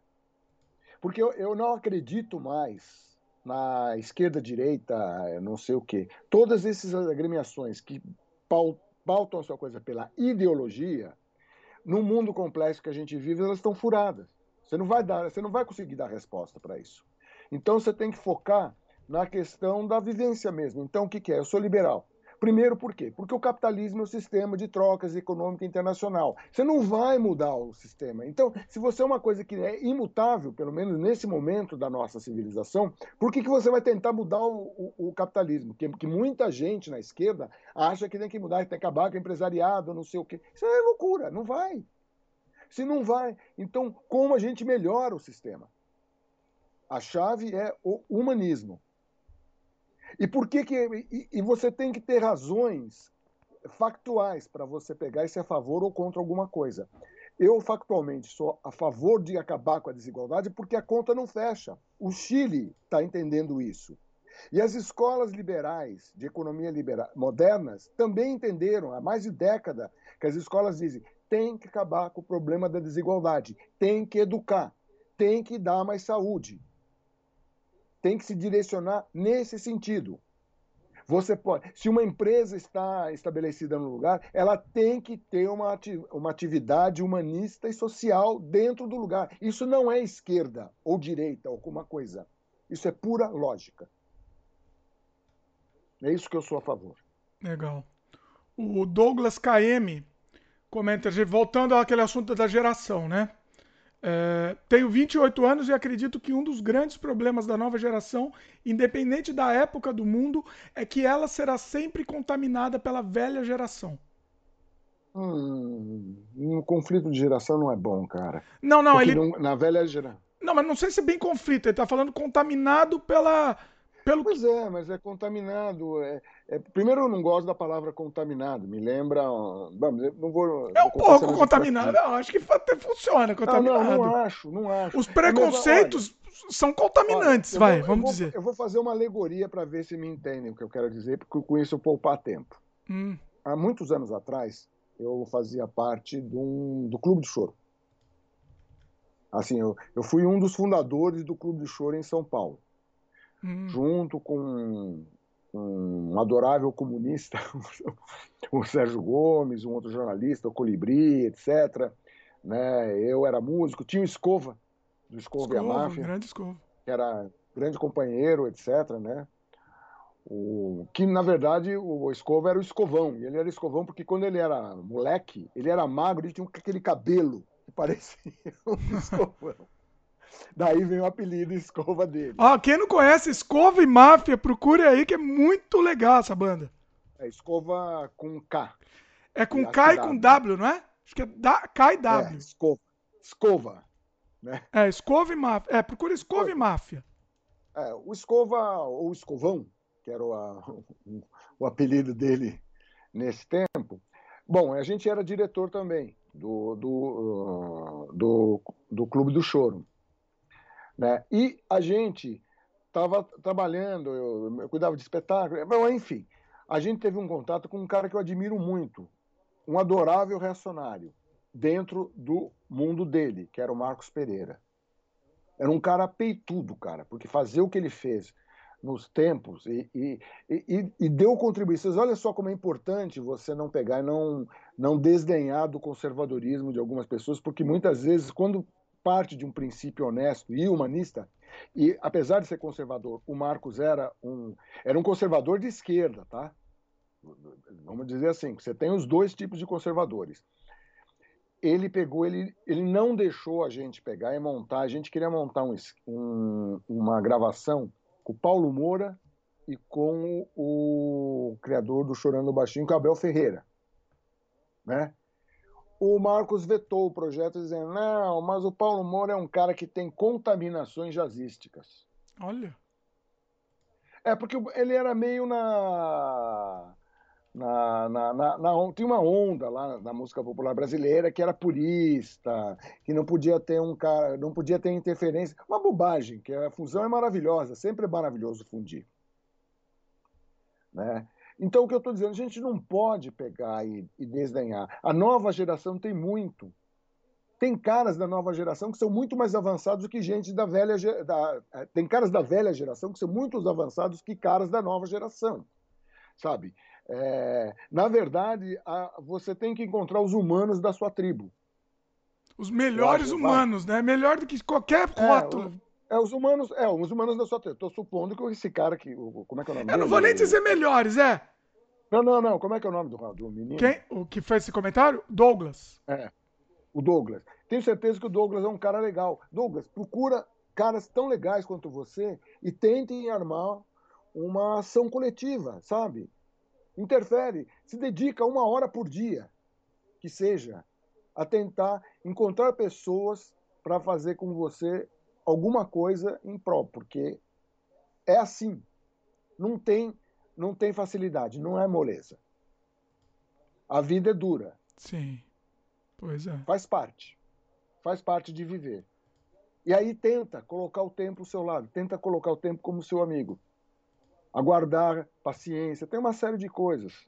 Aí você vai encontrar em vários lugares maneiras de encontrar métodos para pegar e, e se aprimorar como ser humano.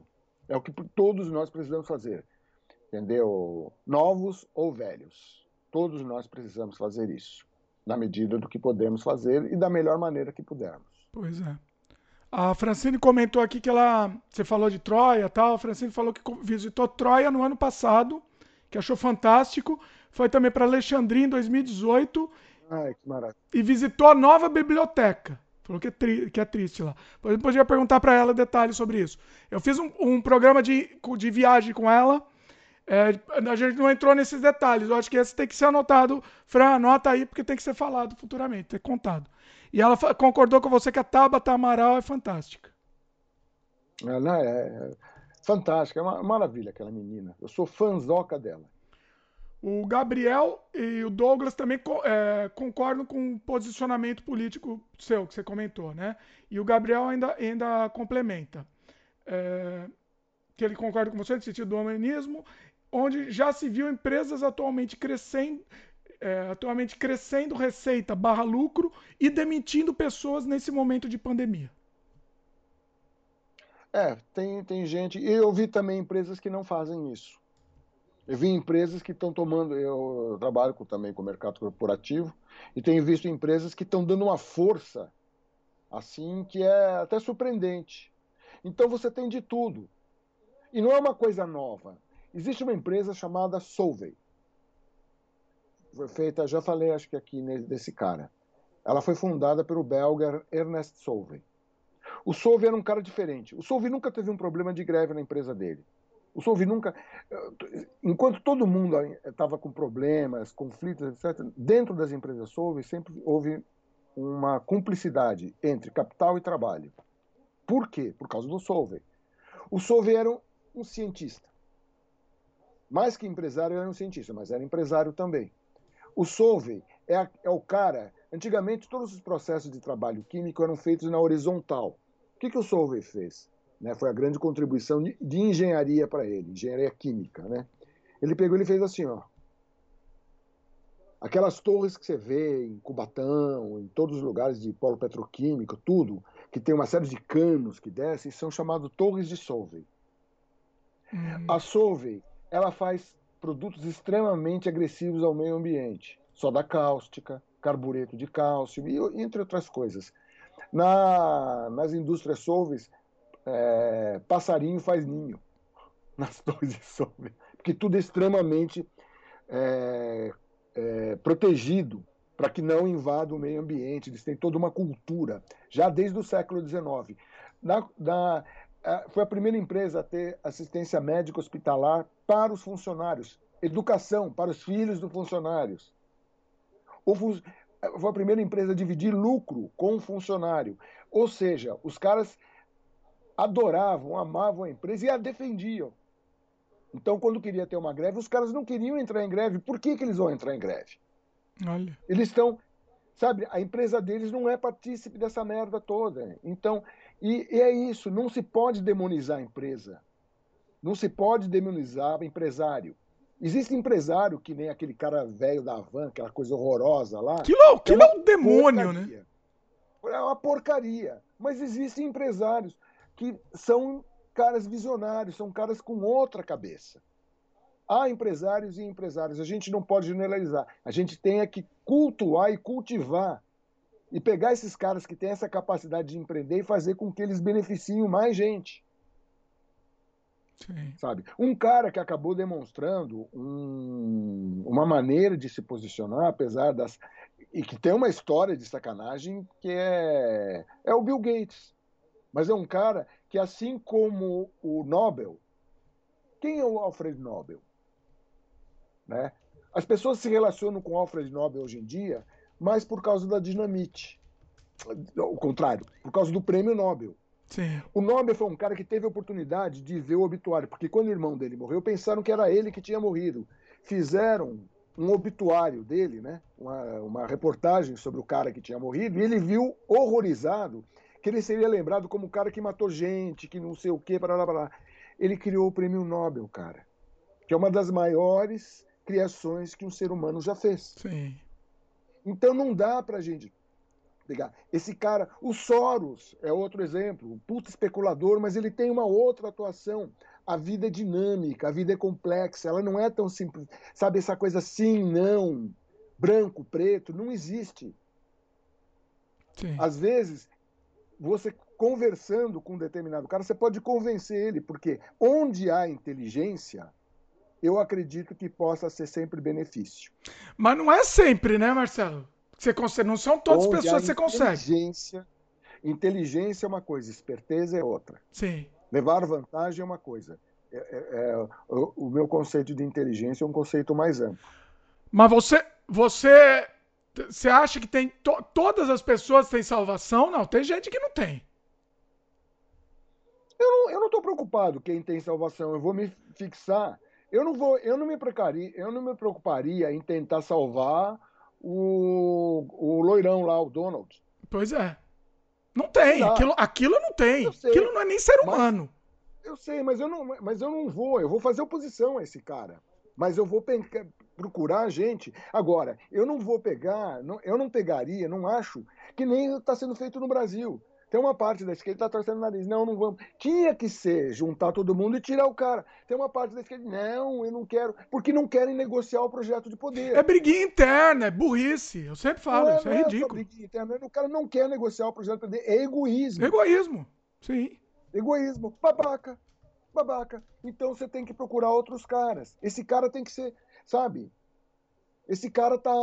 Ele é retrógrado. Ele é tão conservador na verdade, esse tipo de posicionamento de esquerda é tão conservador quanto o posicionamento de direita. Sim, sem dúvida. Sabe? Os caras acham o Xi Jinping legal, os caras acham o Maduro legal. Estão loucos. É, exatamente. É nesse momento, Marcelo, que a gente toma porrada também do outro lado. A gente já toma de um, toma do outro. Tipo... Como assim? Tem gente dando porrada? Não, não, ninguém. Não, é que o pessoal aqui já conhece a gente. Então eles, o pessoal já meio que concorda. Todo mundo que realmente. Não, mas, meu, mas eu, eu tô. Eu, mas veja bem, as coisas, o tempo. Você tem que transformar o tempo no seu amigo. Tem uma amiga minha que era toda pessoal, mas ela tá vendo, conforme a realidade vai passando e as pessoas vão percebendo, quem tem sensibilidade ou alguma inteligência vai percebendo. Não é fácil mudar. Não é fácil mudar de ideia. Não é fácil perceber que você estava errado. Outro dia, uma outra amiga também, essa nossa, petista, assim, é, mística. Eita. É, eu sempre falava, cara, nós temos um problema de população muito corrupta, você não pode pegar e ver. Ela achava, não, porque tinha aquela coisa, o povo, o povo é bacana, o povo é legal, né? Boa parte deles, eles vão lá no sol, é, fazer aquelas aquelas manifestações, mesmo eles sofrem, porque eles acreditam, é uma religião. É uma religião também. também. Mas veja bem, são, é gente muito honesta também. E aí, com o passar do tempo, outro dia ela me falou, cara, você tinha razão. Eu tô vendo. Então ela tá balançada por causa dos resultados. O tempo é amigo nessas horas. Hum, é, é. É, é, é, complicado, isso é, é, é bem complicado. O, o, Douglas também concordou aqui, né? Que não existe apenas essa dualidade, né? Que tinha comentado. Não, o mundo não é. O, o mundo tem. Se ele é preto e branco, ele tem vários tons de cinza. Mas o mundo é colorido. Pois é. E gay. o, o pessoal zoou comigo quando você falou da idade lá. Zoou comigo. É, a Francine falou que eu tenho vergonha de falar a idade. Aí o Ian falou que se eu. Tem. O Ian falou que se eu tirar a barba, eu fico com cara de 30 anos. Olha aí, o Ian. Beijo pra você aí, beijo no coração aí. Por favor. Estamos aí. Né, ele, usa, ele tem cara de moleque, eh, o Dimitri. Então ele não tira a barba para ele parecer mais respeitável. Senhor respeitável. Petista. Para parecer petista. Companheiro. Não. Eu acho que a sua barba tá mais Eduardo Araújo. Aquela barbinha assim. Outra coisa que eu queria trazer aqui pra, pra gente conversar um pouco. Eduardo Araújo, é Ernesto Araújo. Oi? Que horror. Não, falei Eduardo, mas é Ernesto, Ernesto Araújo. Pois é. Queria trazer pra gente Esse discutir é... um pouco, que a gente não deixou passar isso. O que, que você tem a, a dizer sobre a, a, flexibilização da quarentena que muita gente está fazendo? Eu conhecia muita gente, a gente conversou até em off outro dia, mas eu queria conversar aqui no programa. A gente, é, eu conheço muita gente que estava levando isso a sério, né? Levava, não saía tal. Aí, assim, começou a passar muito tempo, a pessoa começou a ficar de saco cheio. Ah, dane-se, dane-se, agora eu vou sair e seja o que Zeus quiser, se pegar, pegou. O que, que você acha disso? Isso está acontecendo muito, principalmente no Brasil, né? É, é, olha, tá, vamos lá. Primeiro, eu entendo. É, é, é, exasperante, cara, ficar esse tempo todo. Ainda mais, aqui no Brasil, ainda mais quando você tem um animal fazendo propaganda contra e você tendo uma é, posição dúbia. E é muito complicado você, por exemplo, eu não sou simpático ao Dória, entendeu? Mas ele ficou sem saída. Ele tentou fazer o certo, não, não deu. Então eles, o, o, os políticos eles têm que fazer uma, porque ele não pode fazer também. Você não pode cobrar dele que ele tenha suicídio político. Mas vamos lá. É um jogo, é né? É um balanço. É um balanço. Você tem que fazer balanço e o balanço é questão, a população também dá. Né? São vários agentes. Não dá para você simplesmente condenar que os caras estão abrindo, mas tentando abrir do jeito que dá. Né? Eu mantenho o distanciamento social, mas eu sou um privilegiado. Eu tenho casa, eu, as condições de, de, da, da, da, população são terríveis, isso é anterior à pandemia. Mas vamos lá, o que, que é o certo? O certo é que a ciência diz, quem tem razão? Infectologista. Por enquanto, até ter vacina, cara, não sai de casa. Não sai de casa é uma maneira, na verdade, de você pegar e dizer, pratique o distanciamento social. Só que praticar distanciamento social a, a frase é grande e já é complicada para uma, uma, uma porrada de gente. Então você fala, fique em casa. Mas, na verdade, o que está se querendo dizer? Não interaja socialmente, proximamente de outras pessoas. Se afaste, porque o vírus é, é simples assim. Mas é mais complexo para a maioria das pessoas entender. É um agente que ninguém vê, é um treco que ninguém sabe. Boa parte 50%, não tem sequer sintomas, o que é uma merda. O, o vírus, dá para você até achar, o vírus é demoníaco. Por quê? Porque ele não define nada, cara. Além da gente não saber exatamente quais são as consequências que o, o vírus tem efeito quase zero ou nenhum efeito sobre boa parte das pessoas e um efeito muito devastador sobre uma parcela. Isso torna a coisa ainda mais cruel até. Muito complicado. É um é de uma transmissibilidade horrenda. Porque se ele fosse como o ebola, que não é tão transmissível, graças a Deus, mas pelo menos se definia. O ebola, bicho, pegou. Pegou, morreu, né? É foda. Pegou, morreu. É. Então é uma coisa que fica bem claro. E é, é muito complicado. Mesmo países muito avançados, como a Europa, estão sofrendo com essa porcaria de vírus, porque os mais jovens, de repente, ninguém. ninguém meu, nós somos, um ser, nós somos um, um, um, ser social, nós gostamos de aglomerar. É da nossa natureza aglomerar. Nós somos uma macacada muito doida, mano. Nosso negócio é aglomerar, oba! Né? Balada. Eu, eu, eu que sou introvertido, para mim é, é, é, eu sempre fiquei eu li uma vez um livro de uma mulher que me foi, fez maravilhas para mim que era chama Vantagem do Tímido. que é, esqueci o nome, porque eu esqueço nomes, né? A Vantagem do Tímido. Que ela divide o mundo, a, a população, em 85% de extrovertidos e 25% de introvertidos. Só que um detalhe: quem toca o barco são a maior, a maior parte são de introvertidos. Olha. Ela, lendo o livro, eu comecei a entender, porque eu ficava vendo aquela coisa no estádio, aquele povo, mesmo no estádio, show de rock, toda aquela aglomeração, um, aquele bando de gente, naquelas condições horrorosas, de calor, barulho, cheiro, etc, etc, etc, extremamente desconfortáveis, eles felizes, gritando. Ah! E eu, ah, como eles podem? gente são pessoas que realmente, a maioria das pessoas são, é uma macacada. Nós somos macacos, macacões. Planeta dos macacos. É, mas é o planeta dos, o planeta é dos macacos, macacos humanos, né? Pois é. Mas nós somos do gênero de, prima, de primatas e, e nós somos a única diferença é que nós temos essa aberração, porque é uma aberração porque é único, de ficar raciocinando e construir coisas da forma como nós fazemos. Né? Mas o nosso, nossa natureza é aglomerar, nós ficamos tristes se nós não aglomeramos. Pois. Mas até termos assim. Então, é uma coisa lógica, que é difícil mesmo cumprir. Muito difícil. Mas não tem que. Mas o tempo é nosso amigo, temos que dizer isso. Com o tempo, vacina vai surgir. A Rússia está querendo, ah, agora soube, hoje, queimar a etapa. Os caras não vão passar nem pela segunda nem terceira fase. Vão aplicar. Nossa, direto. já vai, né? Russo é assim mesmo. Russo é assim, vai, testa Meu, na prática. É, é uma cartada alta que o Putin tá jogando. Você sabe que. Drobninski de pumba. Você sabe que russo. que isso... Agora, se der certo, bicho, o cara vai passar pra história como gênio. E, porra, ele chutou. Você sabe que essa história de russo não é lenda urbana, não, tá? A gente foi, há, há, alguns dias, a gente foi acampar com um monte de russo. Era, era a gente brasileiro e um monte de russo, né? E os russos realmente é aquilo que a gente ouve falar. Eles, tipo, eles deixam, tem um monte de criancinha pequenininha, eles deixam, se a criança morrer, morreu. É aquilo. Se não morrer, vai ficar. Entendeu? É, é, eles têm um, essa, essa lenda urbana de falar que o russo pode tudo. É porque eles deixam eles fazendo tudo. É, sim, é, é, Bom, é um povo que tem uma história, cara. É, é, aí você vai na história você começa a entender. Né? Pô, aonde eles estão, cara, eles tiveram que, é, que enfrentar hordas de bárbaros que vinham da Mongólia, bicho. Não era mole. A história russa é sanguinária. É, é, perto, a nossa história, perto da história da Sim. Rússia, é um continho de fadas. Pois é. Né? Então é uma sociedade com uma têmpera diferente da nossa, né? Sim.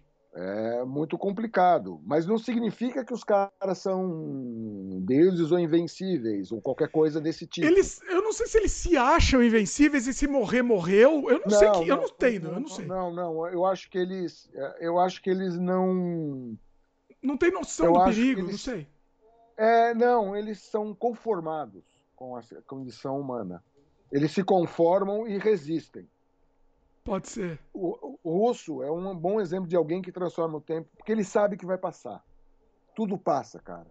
Se não passar, ele morreu também não vai perceber também. É pois é, mas é. Então ele.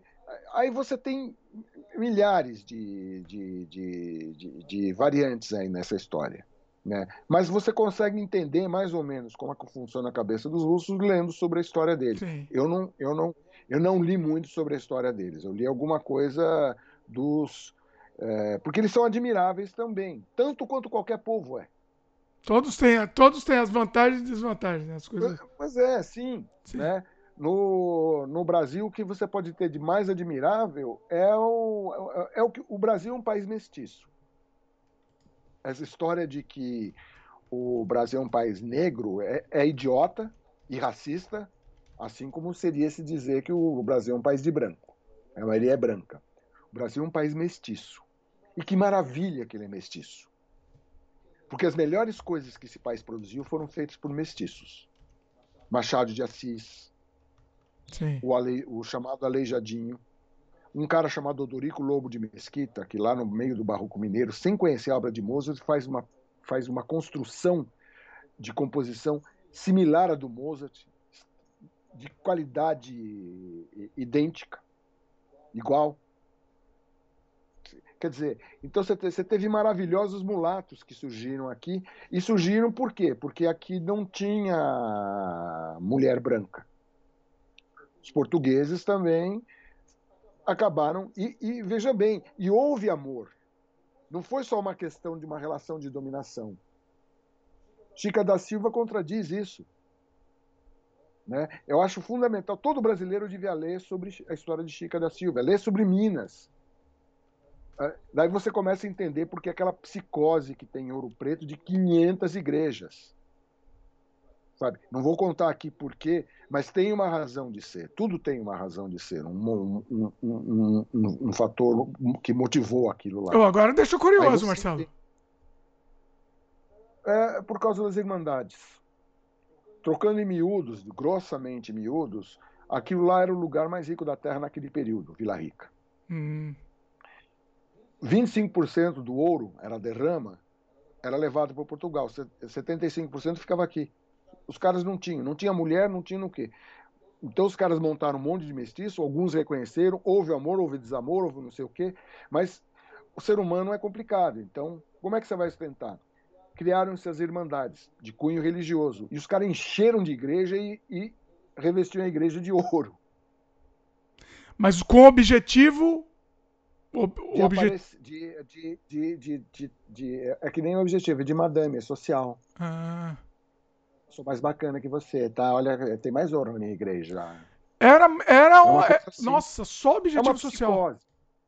É uma, é, é uma psicose, né? Minas tem uma história muito sofrida Porque depois que passa esse período de glória, nossa, cara. Em Minas, o que não é histórico ou natural é horrível. É horrível, é mesquinho, porque é um povo que usa têmpera foi moldada no muito de sofrimento. Teve muito sofrimento lá. Agora não vou contar toda a história, mas eu fiquei fascinado com essa história. Tem, na história do Brasil tem muita coisa interessante. Uma, um, uma das passagens mais fantásticas que existe é a de João Ramalho. João Ramalho era um cara que ele some de Portugal. Puf, desapareceu. Ele aprontou umas coisas por lá e sumiu. Ninguém sabia mais, escafedeu-se. Aí chega Manuel da Nóbrega com Tomé de Souza, esses caras assim. Chegam aqui, quando chega, o pessoal chega aqui em São Paulo, desce São Vicente, quando eles chegam aqui em São Paulo, encontram quem? João Ramalho. Ninguém sabe Olha. como ele chegou. Estava aqui no Brasil. E era o segundo em comando na tribo, na, na tribo do Tibiriçá. João Ramalho, cara, ele montou um exército, ele transou com todas as índias possíveis e imagináveis negócios e montou um exército de filhos. Ele tinha 200 filhos. Eita! Haja saúde! Opa, parabéns, né? Parabéns. É. O, no, e, e, tem umas coisas muito engraçadas, porque o, o, o Manuel, ah, como, é que, como é que é o nome do personagem, do padre Manuel da Nóbrega? O Manuel da Nóbrega, ele era um jesuíta, e o jesuíta tem um lado, tem um lado místico, ao mesmo tempo tem um lado pragmático que é muito interessante. No começo ele fica horrorizado com João Ramalho. E daí ele escreve uma carta ao rei. É um devasso, fica transando com todas as índias, esta porcaria de coisa, é um servo do demônio, não sei o quê.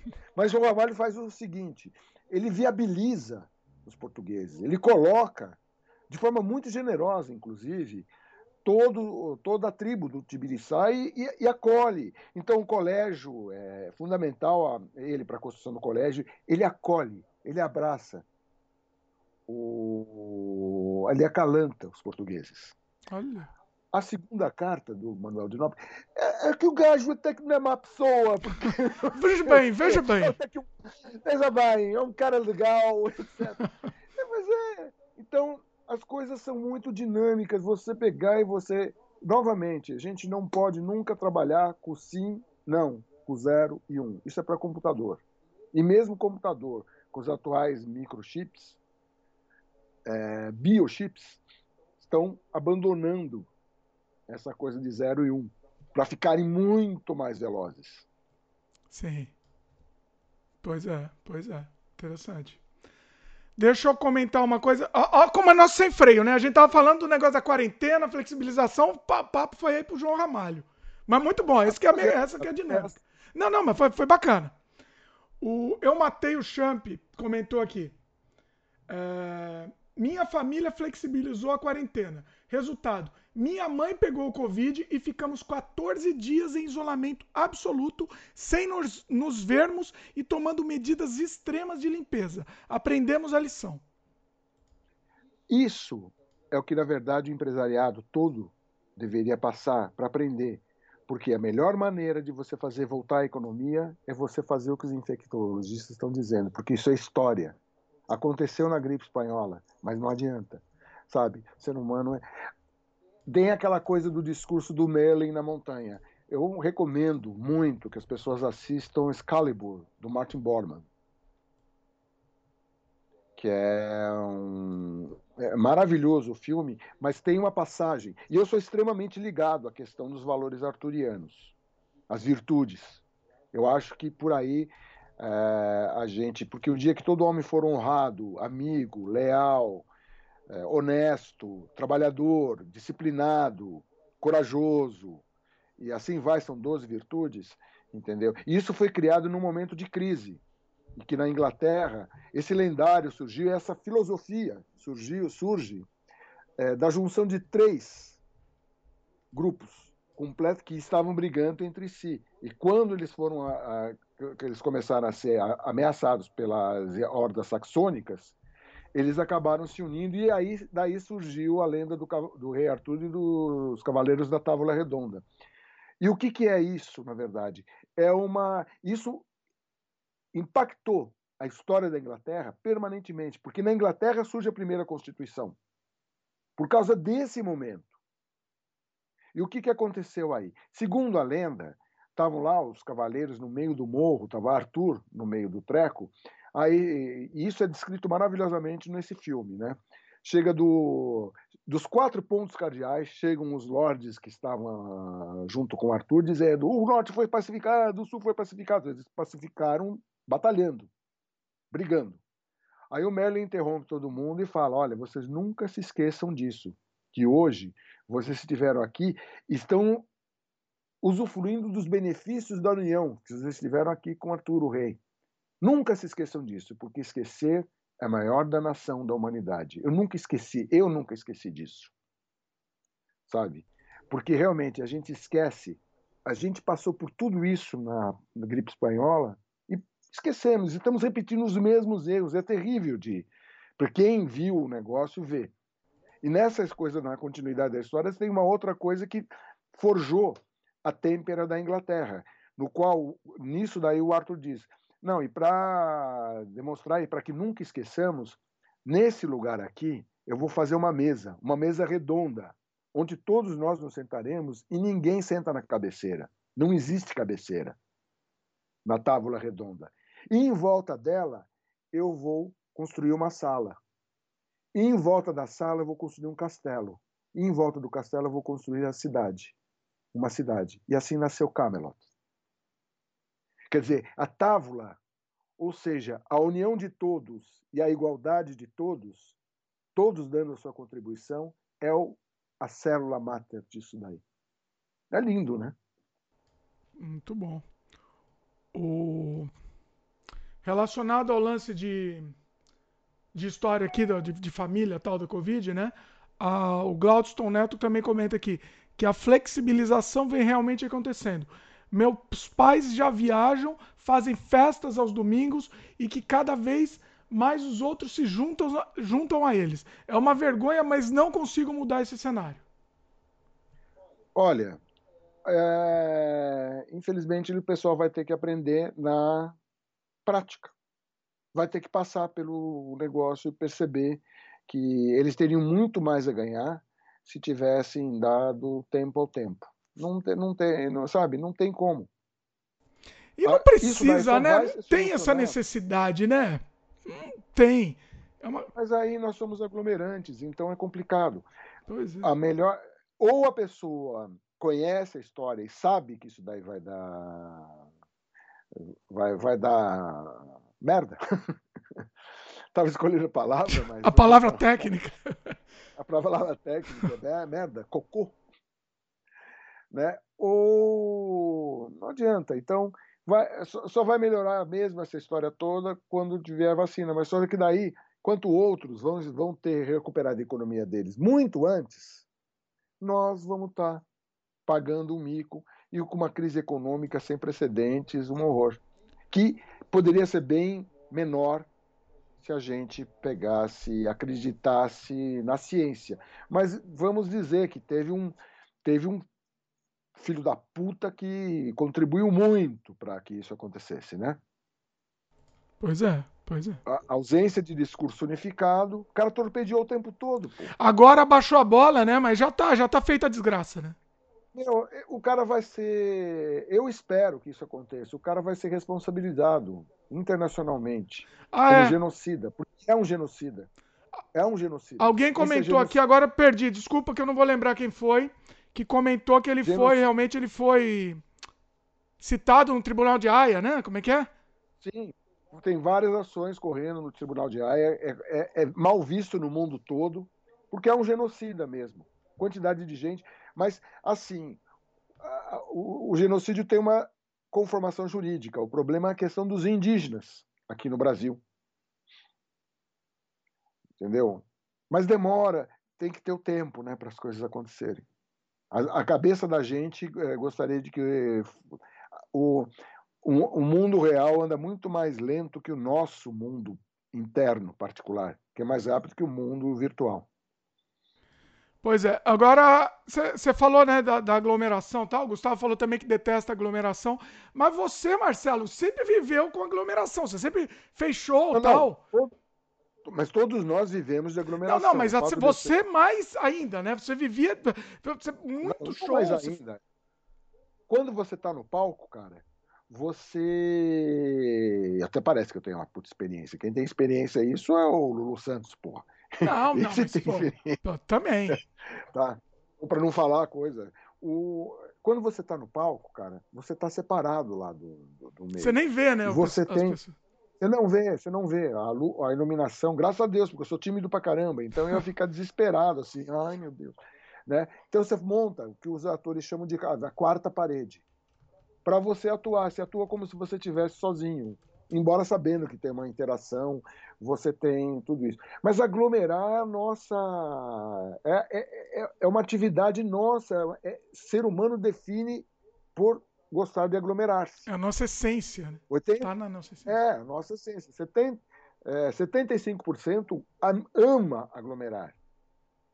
Eu já não gosto tanto. 25% é aquela turma que vê a praia crowd. A maioria adora. Nossa, me dá arrepio. Quando eu vejo muito cara... muita gente. Pois é. Sabe, sabe aquele negócio, aquela praia que você não tem, tem. A maioria ama aquilo. Adora. Adora berrar, gritar. É aquele uhul! Uhul! É. nossa, nossa eu, eu, vejo aquilo também. Eu, eu, eu, é, nossa, me dá um desespero. A Francine, a gente falou dos russos, né? A Francine comentou aqui, né? É, lembra que nosso avô russo faz, é, lembra que nosso avô, avô, russo fazendo nossos pais colocarem as criancinhas é, na sauna e depois jogar na piscina gelada no inverno. Que ele falava que temperava a criança. E ela também lembrou que, que meu avô russo olhava o dedo, fazia o dedo, molhava o dedo das crianças na vodka para pra criancinha chupar o dedo e falava que dava resistência. É, é isso que é o russo. O russo é isso. Bom, não, não só, né? Pois é. é cada, cada, é, é, a mesma, é a mesma atitude que o, o filho da minha avó, que foi a mulher do meu avô, mas não era minha avó consanguínea, hum. embora tenha sido a minha avó, né? Porque a avó Carmen, é, o, fi, o filho dela, que seria meu meu tio, torto, né? Ele, o Claudinei ele se casou. Saudades do Claudinei, era uma grande figura, né? Já falecido, tal. A, fa, a família dele se casou e o que que eles pegavam? Ele e a mulher dele davam Coca-Cola na mamadeira das crianças. Eita, nós. Quantos anos? Você é nascido? É, bebezinho de colo, né? Nossa! Não recém-nascido. É, bicho, tinha, tinha essas coisas. Que sensacional. É mais ou menos para dar têmpera, né? É, né? Vai, vai, vai, vai temperando a é. criança. Temperando na Coca-Cola. Falar uma coisa. O velho, o velho tá cansado aqui. Já estamos com, já com um tempo bom aqui. Só queria fazer mais um, alguns comentários aqui. O Gabriel Rangel, o Rangel comentou aqui, né? Viram o vídeo de um coronel da PMSP falando que a polícia sempre cometeu infrações e para ter cuidado com o pessoal filmando, sendo que o pessoal estava num curso por causa de todos aqueles fatos, como arrastar pessoas e botar o peso no corpo é. do pescoço de uma senhora. Você viu isso daí, não?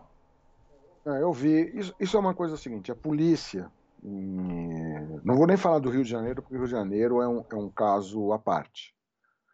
O Rio de Janeiro é, é, é, é o lugar que eu gostaria, que eu achava que deveria dar restart, entendeu? Aquilo lá é muito complicado. Olha só, os carioca aqui vão, vão xingar que estão assistindo. Mas, mas, é verdade, cara, infelizmente.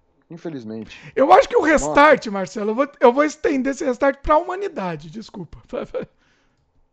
Não, eu, não, mas existem lugares que estão mais. No Rio a coisa está muito complicada. Né? E olha, eu falo porque eu amo, eu, eu, eu, me sinto no direito de falar isso, porque eu adoro o Rio de Janeiro, adoro a história do Rio de Janeiro, adoro o que o Rio de Janeiro já foi. Mas hoje todos os meus amigos, eu tenho am amigos muito queridos no Rio, concordam comigo. Muita gente indo embora de lá, muita gente embora de lá, porque uma, a cidade mergulhou de tal forma na corrupção que assim é, ela fica meio sem sem opção, sem saída. Né? Mas eu não quero falar do Rio, eu quero ah, falar o Douglas, o Douglas falou que ele é carioca e concorda com você. Pois é, não, os cariocas concordam comigo, eles sabem. E eu, eu me sinto, cara, eu, eu, eu fiquei morando no Rio numa determinada época, gravando um negócio, e eu, me, eu conheço o Rio todo, cara. Eu conheço o Rio de cabo a rabo. Eu não conheço só a Zona Sul. Eu conheço Campo Grande. Minha ex-mulher veio de Campo Grande. Né? Eu descobri Campo Grande como um lugar maravilhoso, entendeu?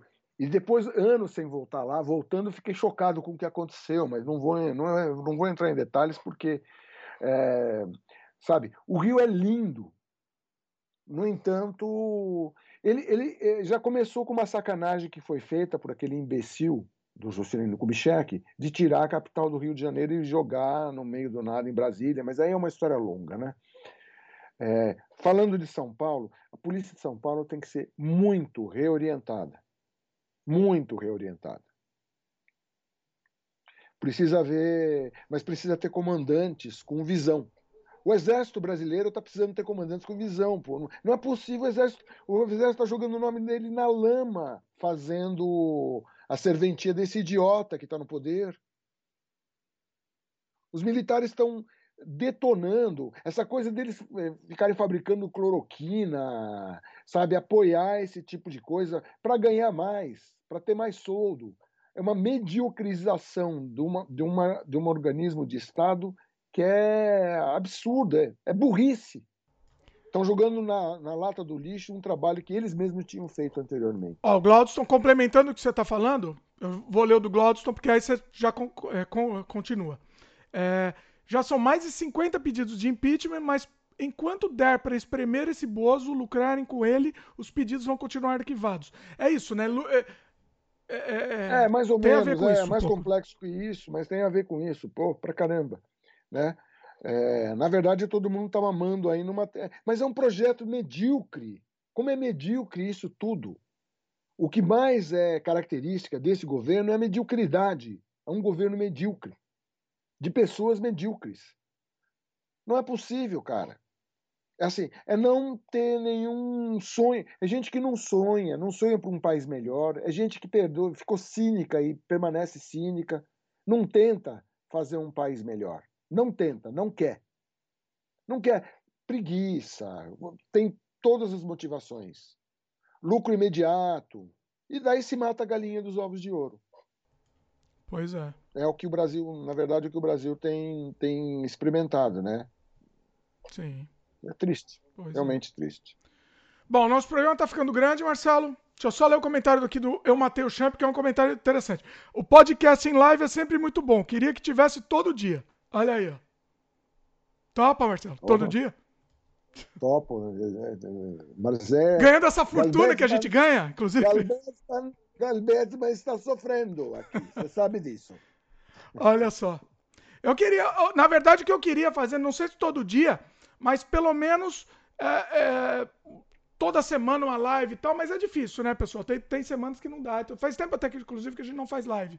É, assim, todo, toda semana, pelo menos, a gente tá garantido um episódio, mas pelo menos a live. Eu gosto de trazer o Marcelo, principalmente pra live também, que aí discute com vocês também, todo mundo bate papo junto, é, é bacana também. É isso? É isso, é Marcelo? Né? Chega. Ah, todo, ah Chega, o senhor falou aqui, todo Mas... dia com o Marcelo ainda. Pô, gente, pelo amor de Deus. Vem um não aguenta. não, temos, não temos saúde para isso. não, eu sou explorado por esse russo. Explorador. Explora esse trabalhador. ganha muito, hein, Marcelo? Você ganha muito. Você ganha o dobro que eu. É, sei. O dobro. Deixa pra lá. Deixa eu falar. Falar uma coisa pra vocês. Bom, é isso, pessoal, mas é assim, a gente ganha essa fortuna que a gente ganha, mas a gente se diverte. É, o objetivo é esse. É, bom, seguinte, Marcelo vai voltar logo, em breve. Marcelo quer fazer algum jabá aí? Precisa, fazer, precisa preparar um jabás aí para fazer, Marcelo. Não, é, não, não tenho jabá nenhum. Estamos, estamos aqui pandêmicos, aguardando os acontecimentos, entendeu? e trabalhando. Tô compondo pra cacete, né? Ah, tá compondo. Pro... Pra caramba. Pro Premiere? Não, não. Pro Premiere, não? Não, não. Não. O Premiere é o seguinte, cara, é tudo veinho, né? Então, Um tá na praia, o outro tá no sítio. Lá não existe, mas já chamaram a gente para fazer live, o cacete a quatro, falando, não dá, meu. O cara tá no litoral norte. Não tem conexão para fazer para fazer live. É, é. Né? O outro está no sítio, é a mesma coisa. Fora das capitais, as conexões são muito ruins. Sim. Salvo em alguns outros lugares. Lugares que eles estão tão muito ruins. Não então, dá para vocês fazerem como. Os... É, e, e, o manga. Como é, o manga tem feito bastante live, etc., porque o manga ele é, ele é da vida, né? Ele é instrumentista também, então ele fica tocando com todo mundo. Eu não sou instrumentista, eu sou um, um criador intelectual.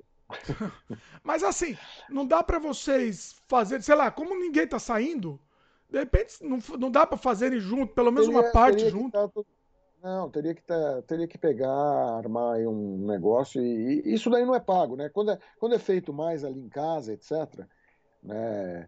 Você teria que ter algum patrocinador, financiamento e, e, e economia está uma bosta. Então não tem como você pegar e, e, e, e ter um financiamento para isso, porque você eu, eu, tenho que trabalhar, eu tenho que viver. Não, sim, que tem que ter, tem que ter um ganho, com certeza. É, manga vive de tocar, de tocar exclusivamente. É. Né? Eu escolhi ter uma vida um pouco mais confortável. Então, eu trabalho com o mercado corporativo, é, eu tenho vários, aprendi a fazer várias coisas justamente para manter é, um certo padrão de vida, né, que também não é grande coisa, mas é, sei lá, eu durmo tranquilo porque não tenho dívidas, graças a Deus. Alá. Fizemos muito trabalho é. junto, inclusive. Eu conheço grandes músicos que têm dificuldades financeiras. Né? Sim. O Brasil tá. Se o Brasil já era cruel, ficou mais cruel ainda com esse flagelo. Pois é. Pois... Então é complicado, né? E tem exploradores como russo aí, que explora o trabalhador aqui. Trabalhador. Explorando o pobre. E outro, idoso, um senhor idoso. Idoso. Um dia, um dia eu vou explorar o Marcelo para tocar aqui numa live. Olha aí. Ao quebrado pelo tempo. Mas assim, Marcelo, você não acha que rolaria algum Sesc, alguma coisa? Porque eles têm, têm verba, né? Não, quando, eh, se os caras convidarem a gente, a gente, eu acredito que a gente faz.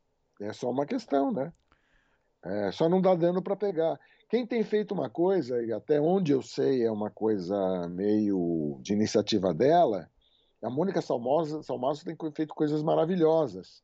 Agora, agora a questão da live ela ficou um pouco avacalhada, né? Porque agora todo mundo, o Zezinho das Couves, Sim.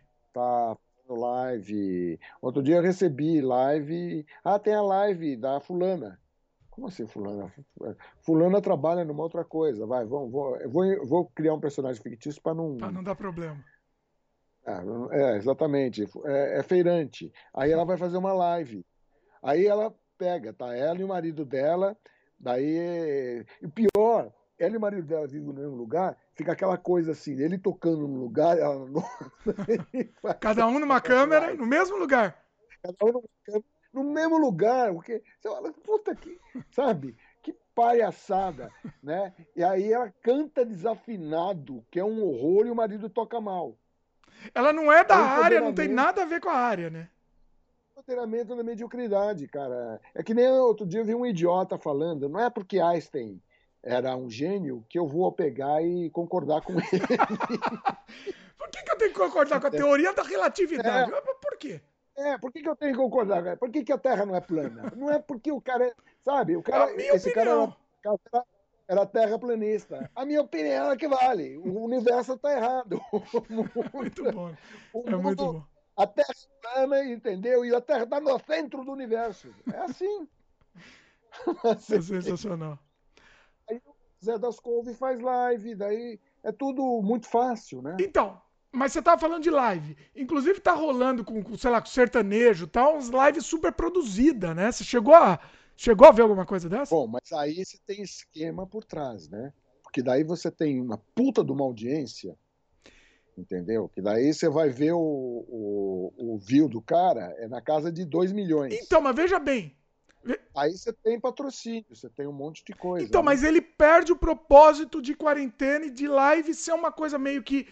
Não é que improvisada a palavra, mas com luau, assim, vamos dizer, né?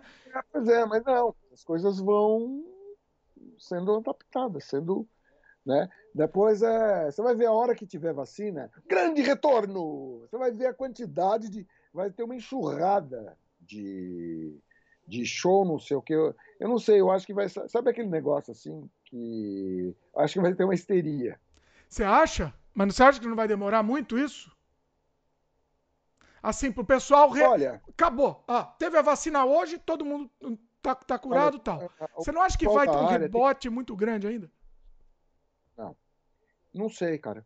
Não sei. Ninguém sabe, porque nunca. Primeiro, porque é o seguinte: uma coisa, as, as histórias da gripe espanhola, o que a gente poderia aproveitar é a questão de distanciamento. A partir daí, um, é, é, tudo um terreno não explorado. Sabe? É Enterprise. Saca? Porque é o seguinte: hum. nunca ninguém fez vacina com a velocidade que estão fazendo. As etapas estão sendo muito rápidas, mas também nunca houve um estudo de tanta gente tão focado. A ciência está focada em resolver essa merda. Sim. Porque realmente é uma puta merda. Não aglomerar é uma puta merda. Fode. Sim. Torna a vida inviável. Então, tá todo mundo, um maluco na Rússia tá querendo pegar e dar um tiro. Botou uma vez, vamos até acertar. Vai indo, vai indo aí.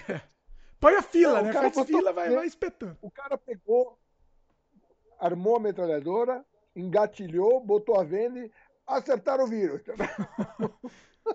Olha lá uma coisa, né? Pra ganhar, pra ganhar a porra da corrida da vacina. Se der certo, cara, entendeu? O Putin vai ser considerado gênio, bicho. Pode, pode escrever. Ninguém vai falar que isso foi uma puta sorte. Ninguém Deu certo, cara. E todo mundo tem uma, uma, uma, uma relação muito íntima, muito próxima com o resultado. Se der resultado, o cara é gênio. Sim. Eu várias vezes já vi cara que pegou, arriscou um chute de longe, mas foi chute. A palavra chute é exatamente isso. Foi no ângulo, mas por sorte. Os caras ficam chamando o cara de gênio. Não sei o é. E se der errado também, é. meio que ignora, né? Não, não, não, se der errado, aí dependendo do erro, né? Que nem aquele cara, faz pênalti faz assim, tum, bola vai o negócio. Pois é. Imagina o Baggio, acho que foi o Baggio, na, quando o Brasil é, ganhou nos pênaltis. Acho que o Tetra, o Tetra foi decidido nos pênaltis, né? Ah. E Baggio errou, que era o grande, o grande craque da televisão italiana, errou o ah. negócio. É. Vai ser lembrado Pô, pro resto da vida também, né? Assim como mais que o 7 a 1 foi os 2 a 1 né, do Uruguai aqui. Do. Aí eu não entendo nada, Marcelo. Aí não tá na minha seara, você me desculpe. Não, que a história está na minha seara. Foi, aquilo foi um trauma muito interessante, porque é, eu estava vendo um, uma retrospectiva outro dia, dizendo que nada das lendas urbanas que foi dito aconteceu. Nem ficou aquele silêncio no estado, nem nada. Criou-se uma série de lendas. O trauma veio depois do jogo. Olha. O pessoal ficou meio. Hã? Como é que é? Perdemos? Foi pior que o 7x1. Nossa. E o 7x1 foi foda. Agora, deixa eu te perguntar uma coisa. É, a gente já ia encerrar, mas tem uma coisa que a gente tá falando da live. Eu quero te perguntar, eu quero saber a sua opinião sobre isso. Eu não sei. Tá, vai ter que entrar, porque senão a gente, a gente perde e não, não dá pra falar sobre isso no próximo. Só pra encerrar, é o último assunto agora. O, você ouviu falar do show da banda J Quest que fizeram num. Acho que num Maracanã, sei lá onde foi Maracanã, um estádio com um monte de carro. Foi um show dentro do, do, do carro, as pessoas. Ah, assistiam. sim, sim. Não, né, tem, tem, tem sido feito shows com carro. Ah, teve mais? Cinema com carro. Tem, não, tem. tem não, um, aquele antigo cinema que você tinha com drive-thru, você pegava, você ficava dentro do carro, o pessoal vem, até servem coisinha no negócio, com todo, tem, todo, tem todo um protocolo para isso. Para você montar espetáculo, você tem que ter protocolo protocolo, que é o conjunto, de medidas que viabilizam segurança com relação ao distanciamento social e, e evitar o contágio. Então, uma das coisas que sim é permitido você vir entrar com um carro, os carros têm uma distância, há um distanciamento carral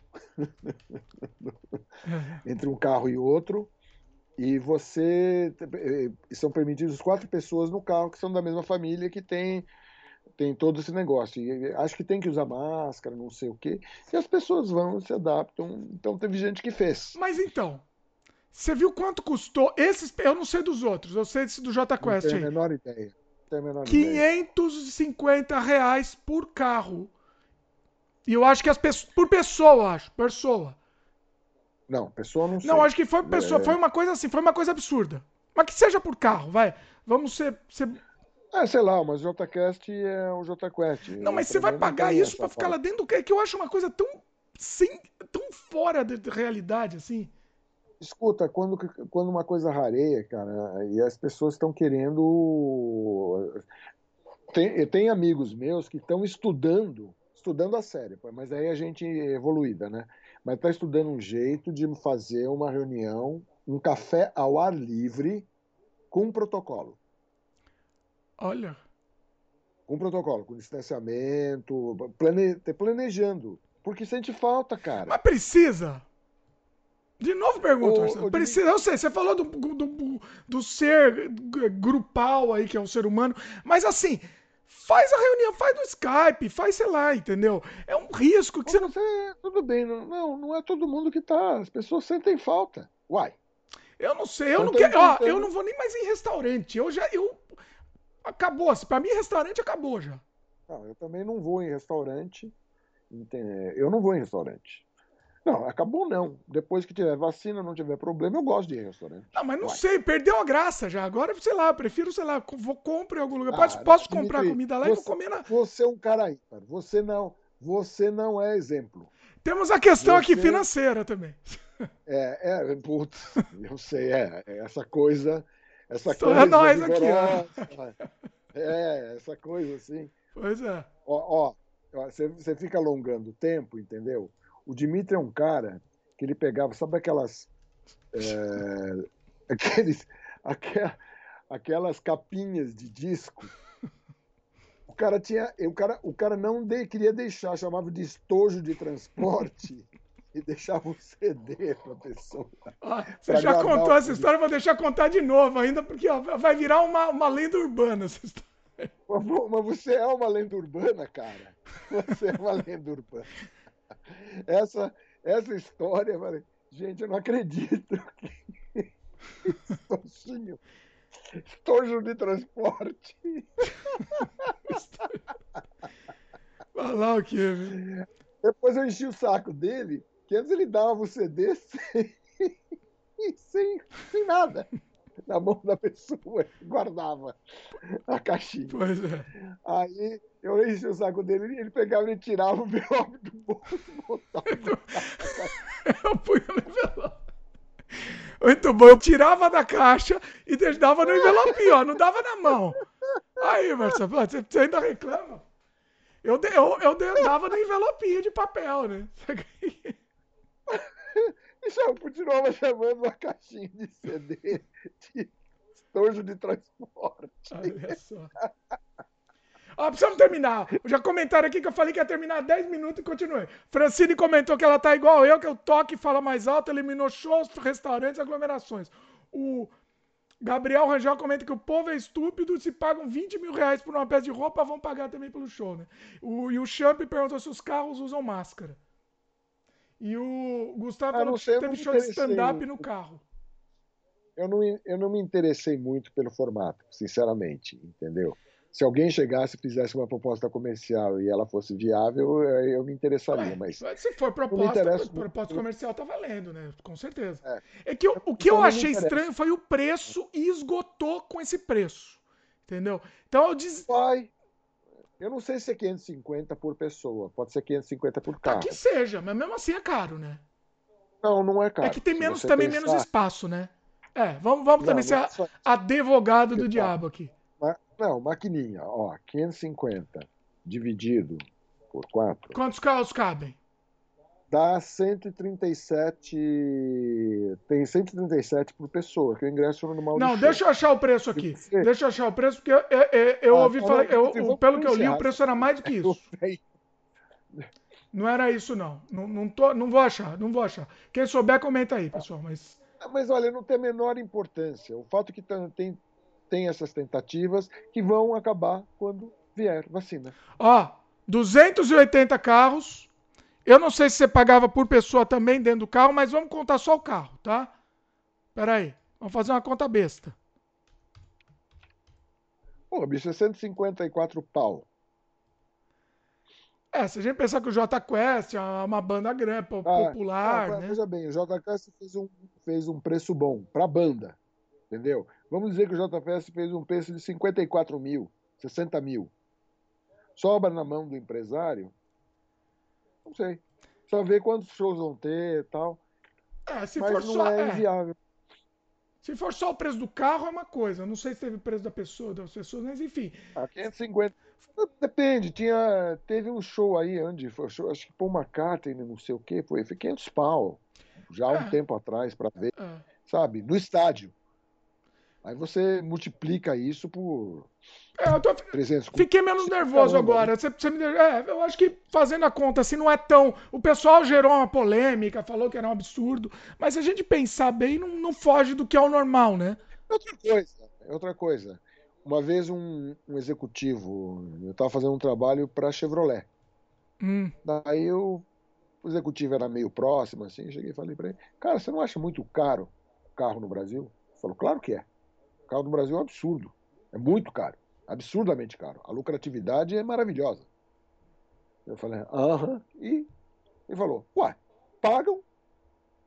Se pagam, a empresa visa lucro. Se pagam, ela vende. se uai. paga, está, exatamente. Ela vai, Oferta e ela vai demanda. esse preço. Tudo, tudo depende. O problema é que pagam. Se, se não come- se começarem a não pagar, agora eu não sou eu. A minha função não é fazer campanha para o carro mais barato. Por Sim, favor, carro mais caro. sim, sim. Parou assim mesmo. É simples assim. Mercado, livre mercado, né? Pois é. Não é uma coisa Paga. essencial, a pessoa que vai É lá tem isso para gastar. Simples. O carro brasileiro barateia. É só não pagar esse preço. É. Quem está disposto? Pô, mudei de mentalidade. Olha aí, Marcelo. Eu, tava, eu tava- fiquei revoltado quando eu tinha visto, agora faz- fazendo cálculo e analisando, realmente faz sentido. Faz sentido. Bom, Pois é. Bom, pessoal, É, era pra ter acabado, hein? Vocês viram? Não, não, não, não deu. É isso, Marcelo. Então, queria agradecer mais uma vez. Vamos. Marcelo volta em breve também. Pessoal que gostou, lembra de, de comentar também. Lembra de compartilhar. Compartilha aí, ajuda a gente aí, pessoal. E esse podcast também está disponível em áudio, né? Quem estiver ouvindo em áudio, manda para outras pessoas também. Compartilha. Vamos chegar, deixar chegar para mais, pra mais gente. É legal, espalhem a palavra aí e, e ajudem a gente também. Beleza? Ah, outra coisa. Olha- A gente tá, tem um apoia-se para quem que se interessar. Eu falo isso no final mesmo, mas assim, é apoia.se barra Dimitri Cosma. Quem quiser que se interessar, tá no post também, dá uma olhada lá. É, e a gente tem, tem- se, der, se der certo, a gente tenta produzir mais, mais programa também, de repente pode ser um caminho. Beleza, pessoal? É isso aí. Espero que vocês tenham gostado. Quem tiver no YouTube, lembre de dar um like aí pra gente. Se inscreve no canal se ainda não é inscrito e clica no sininho de notificação para sempre receber as novidades. Valeu, pessoal, e até a próxima. Valeu, Marcelo. gente, um abração.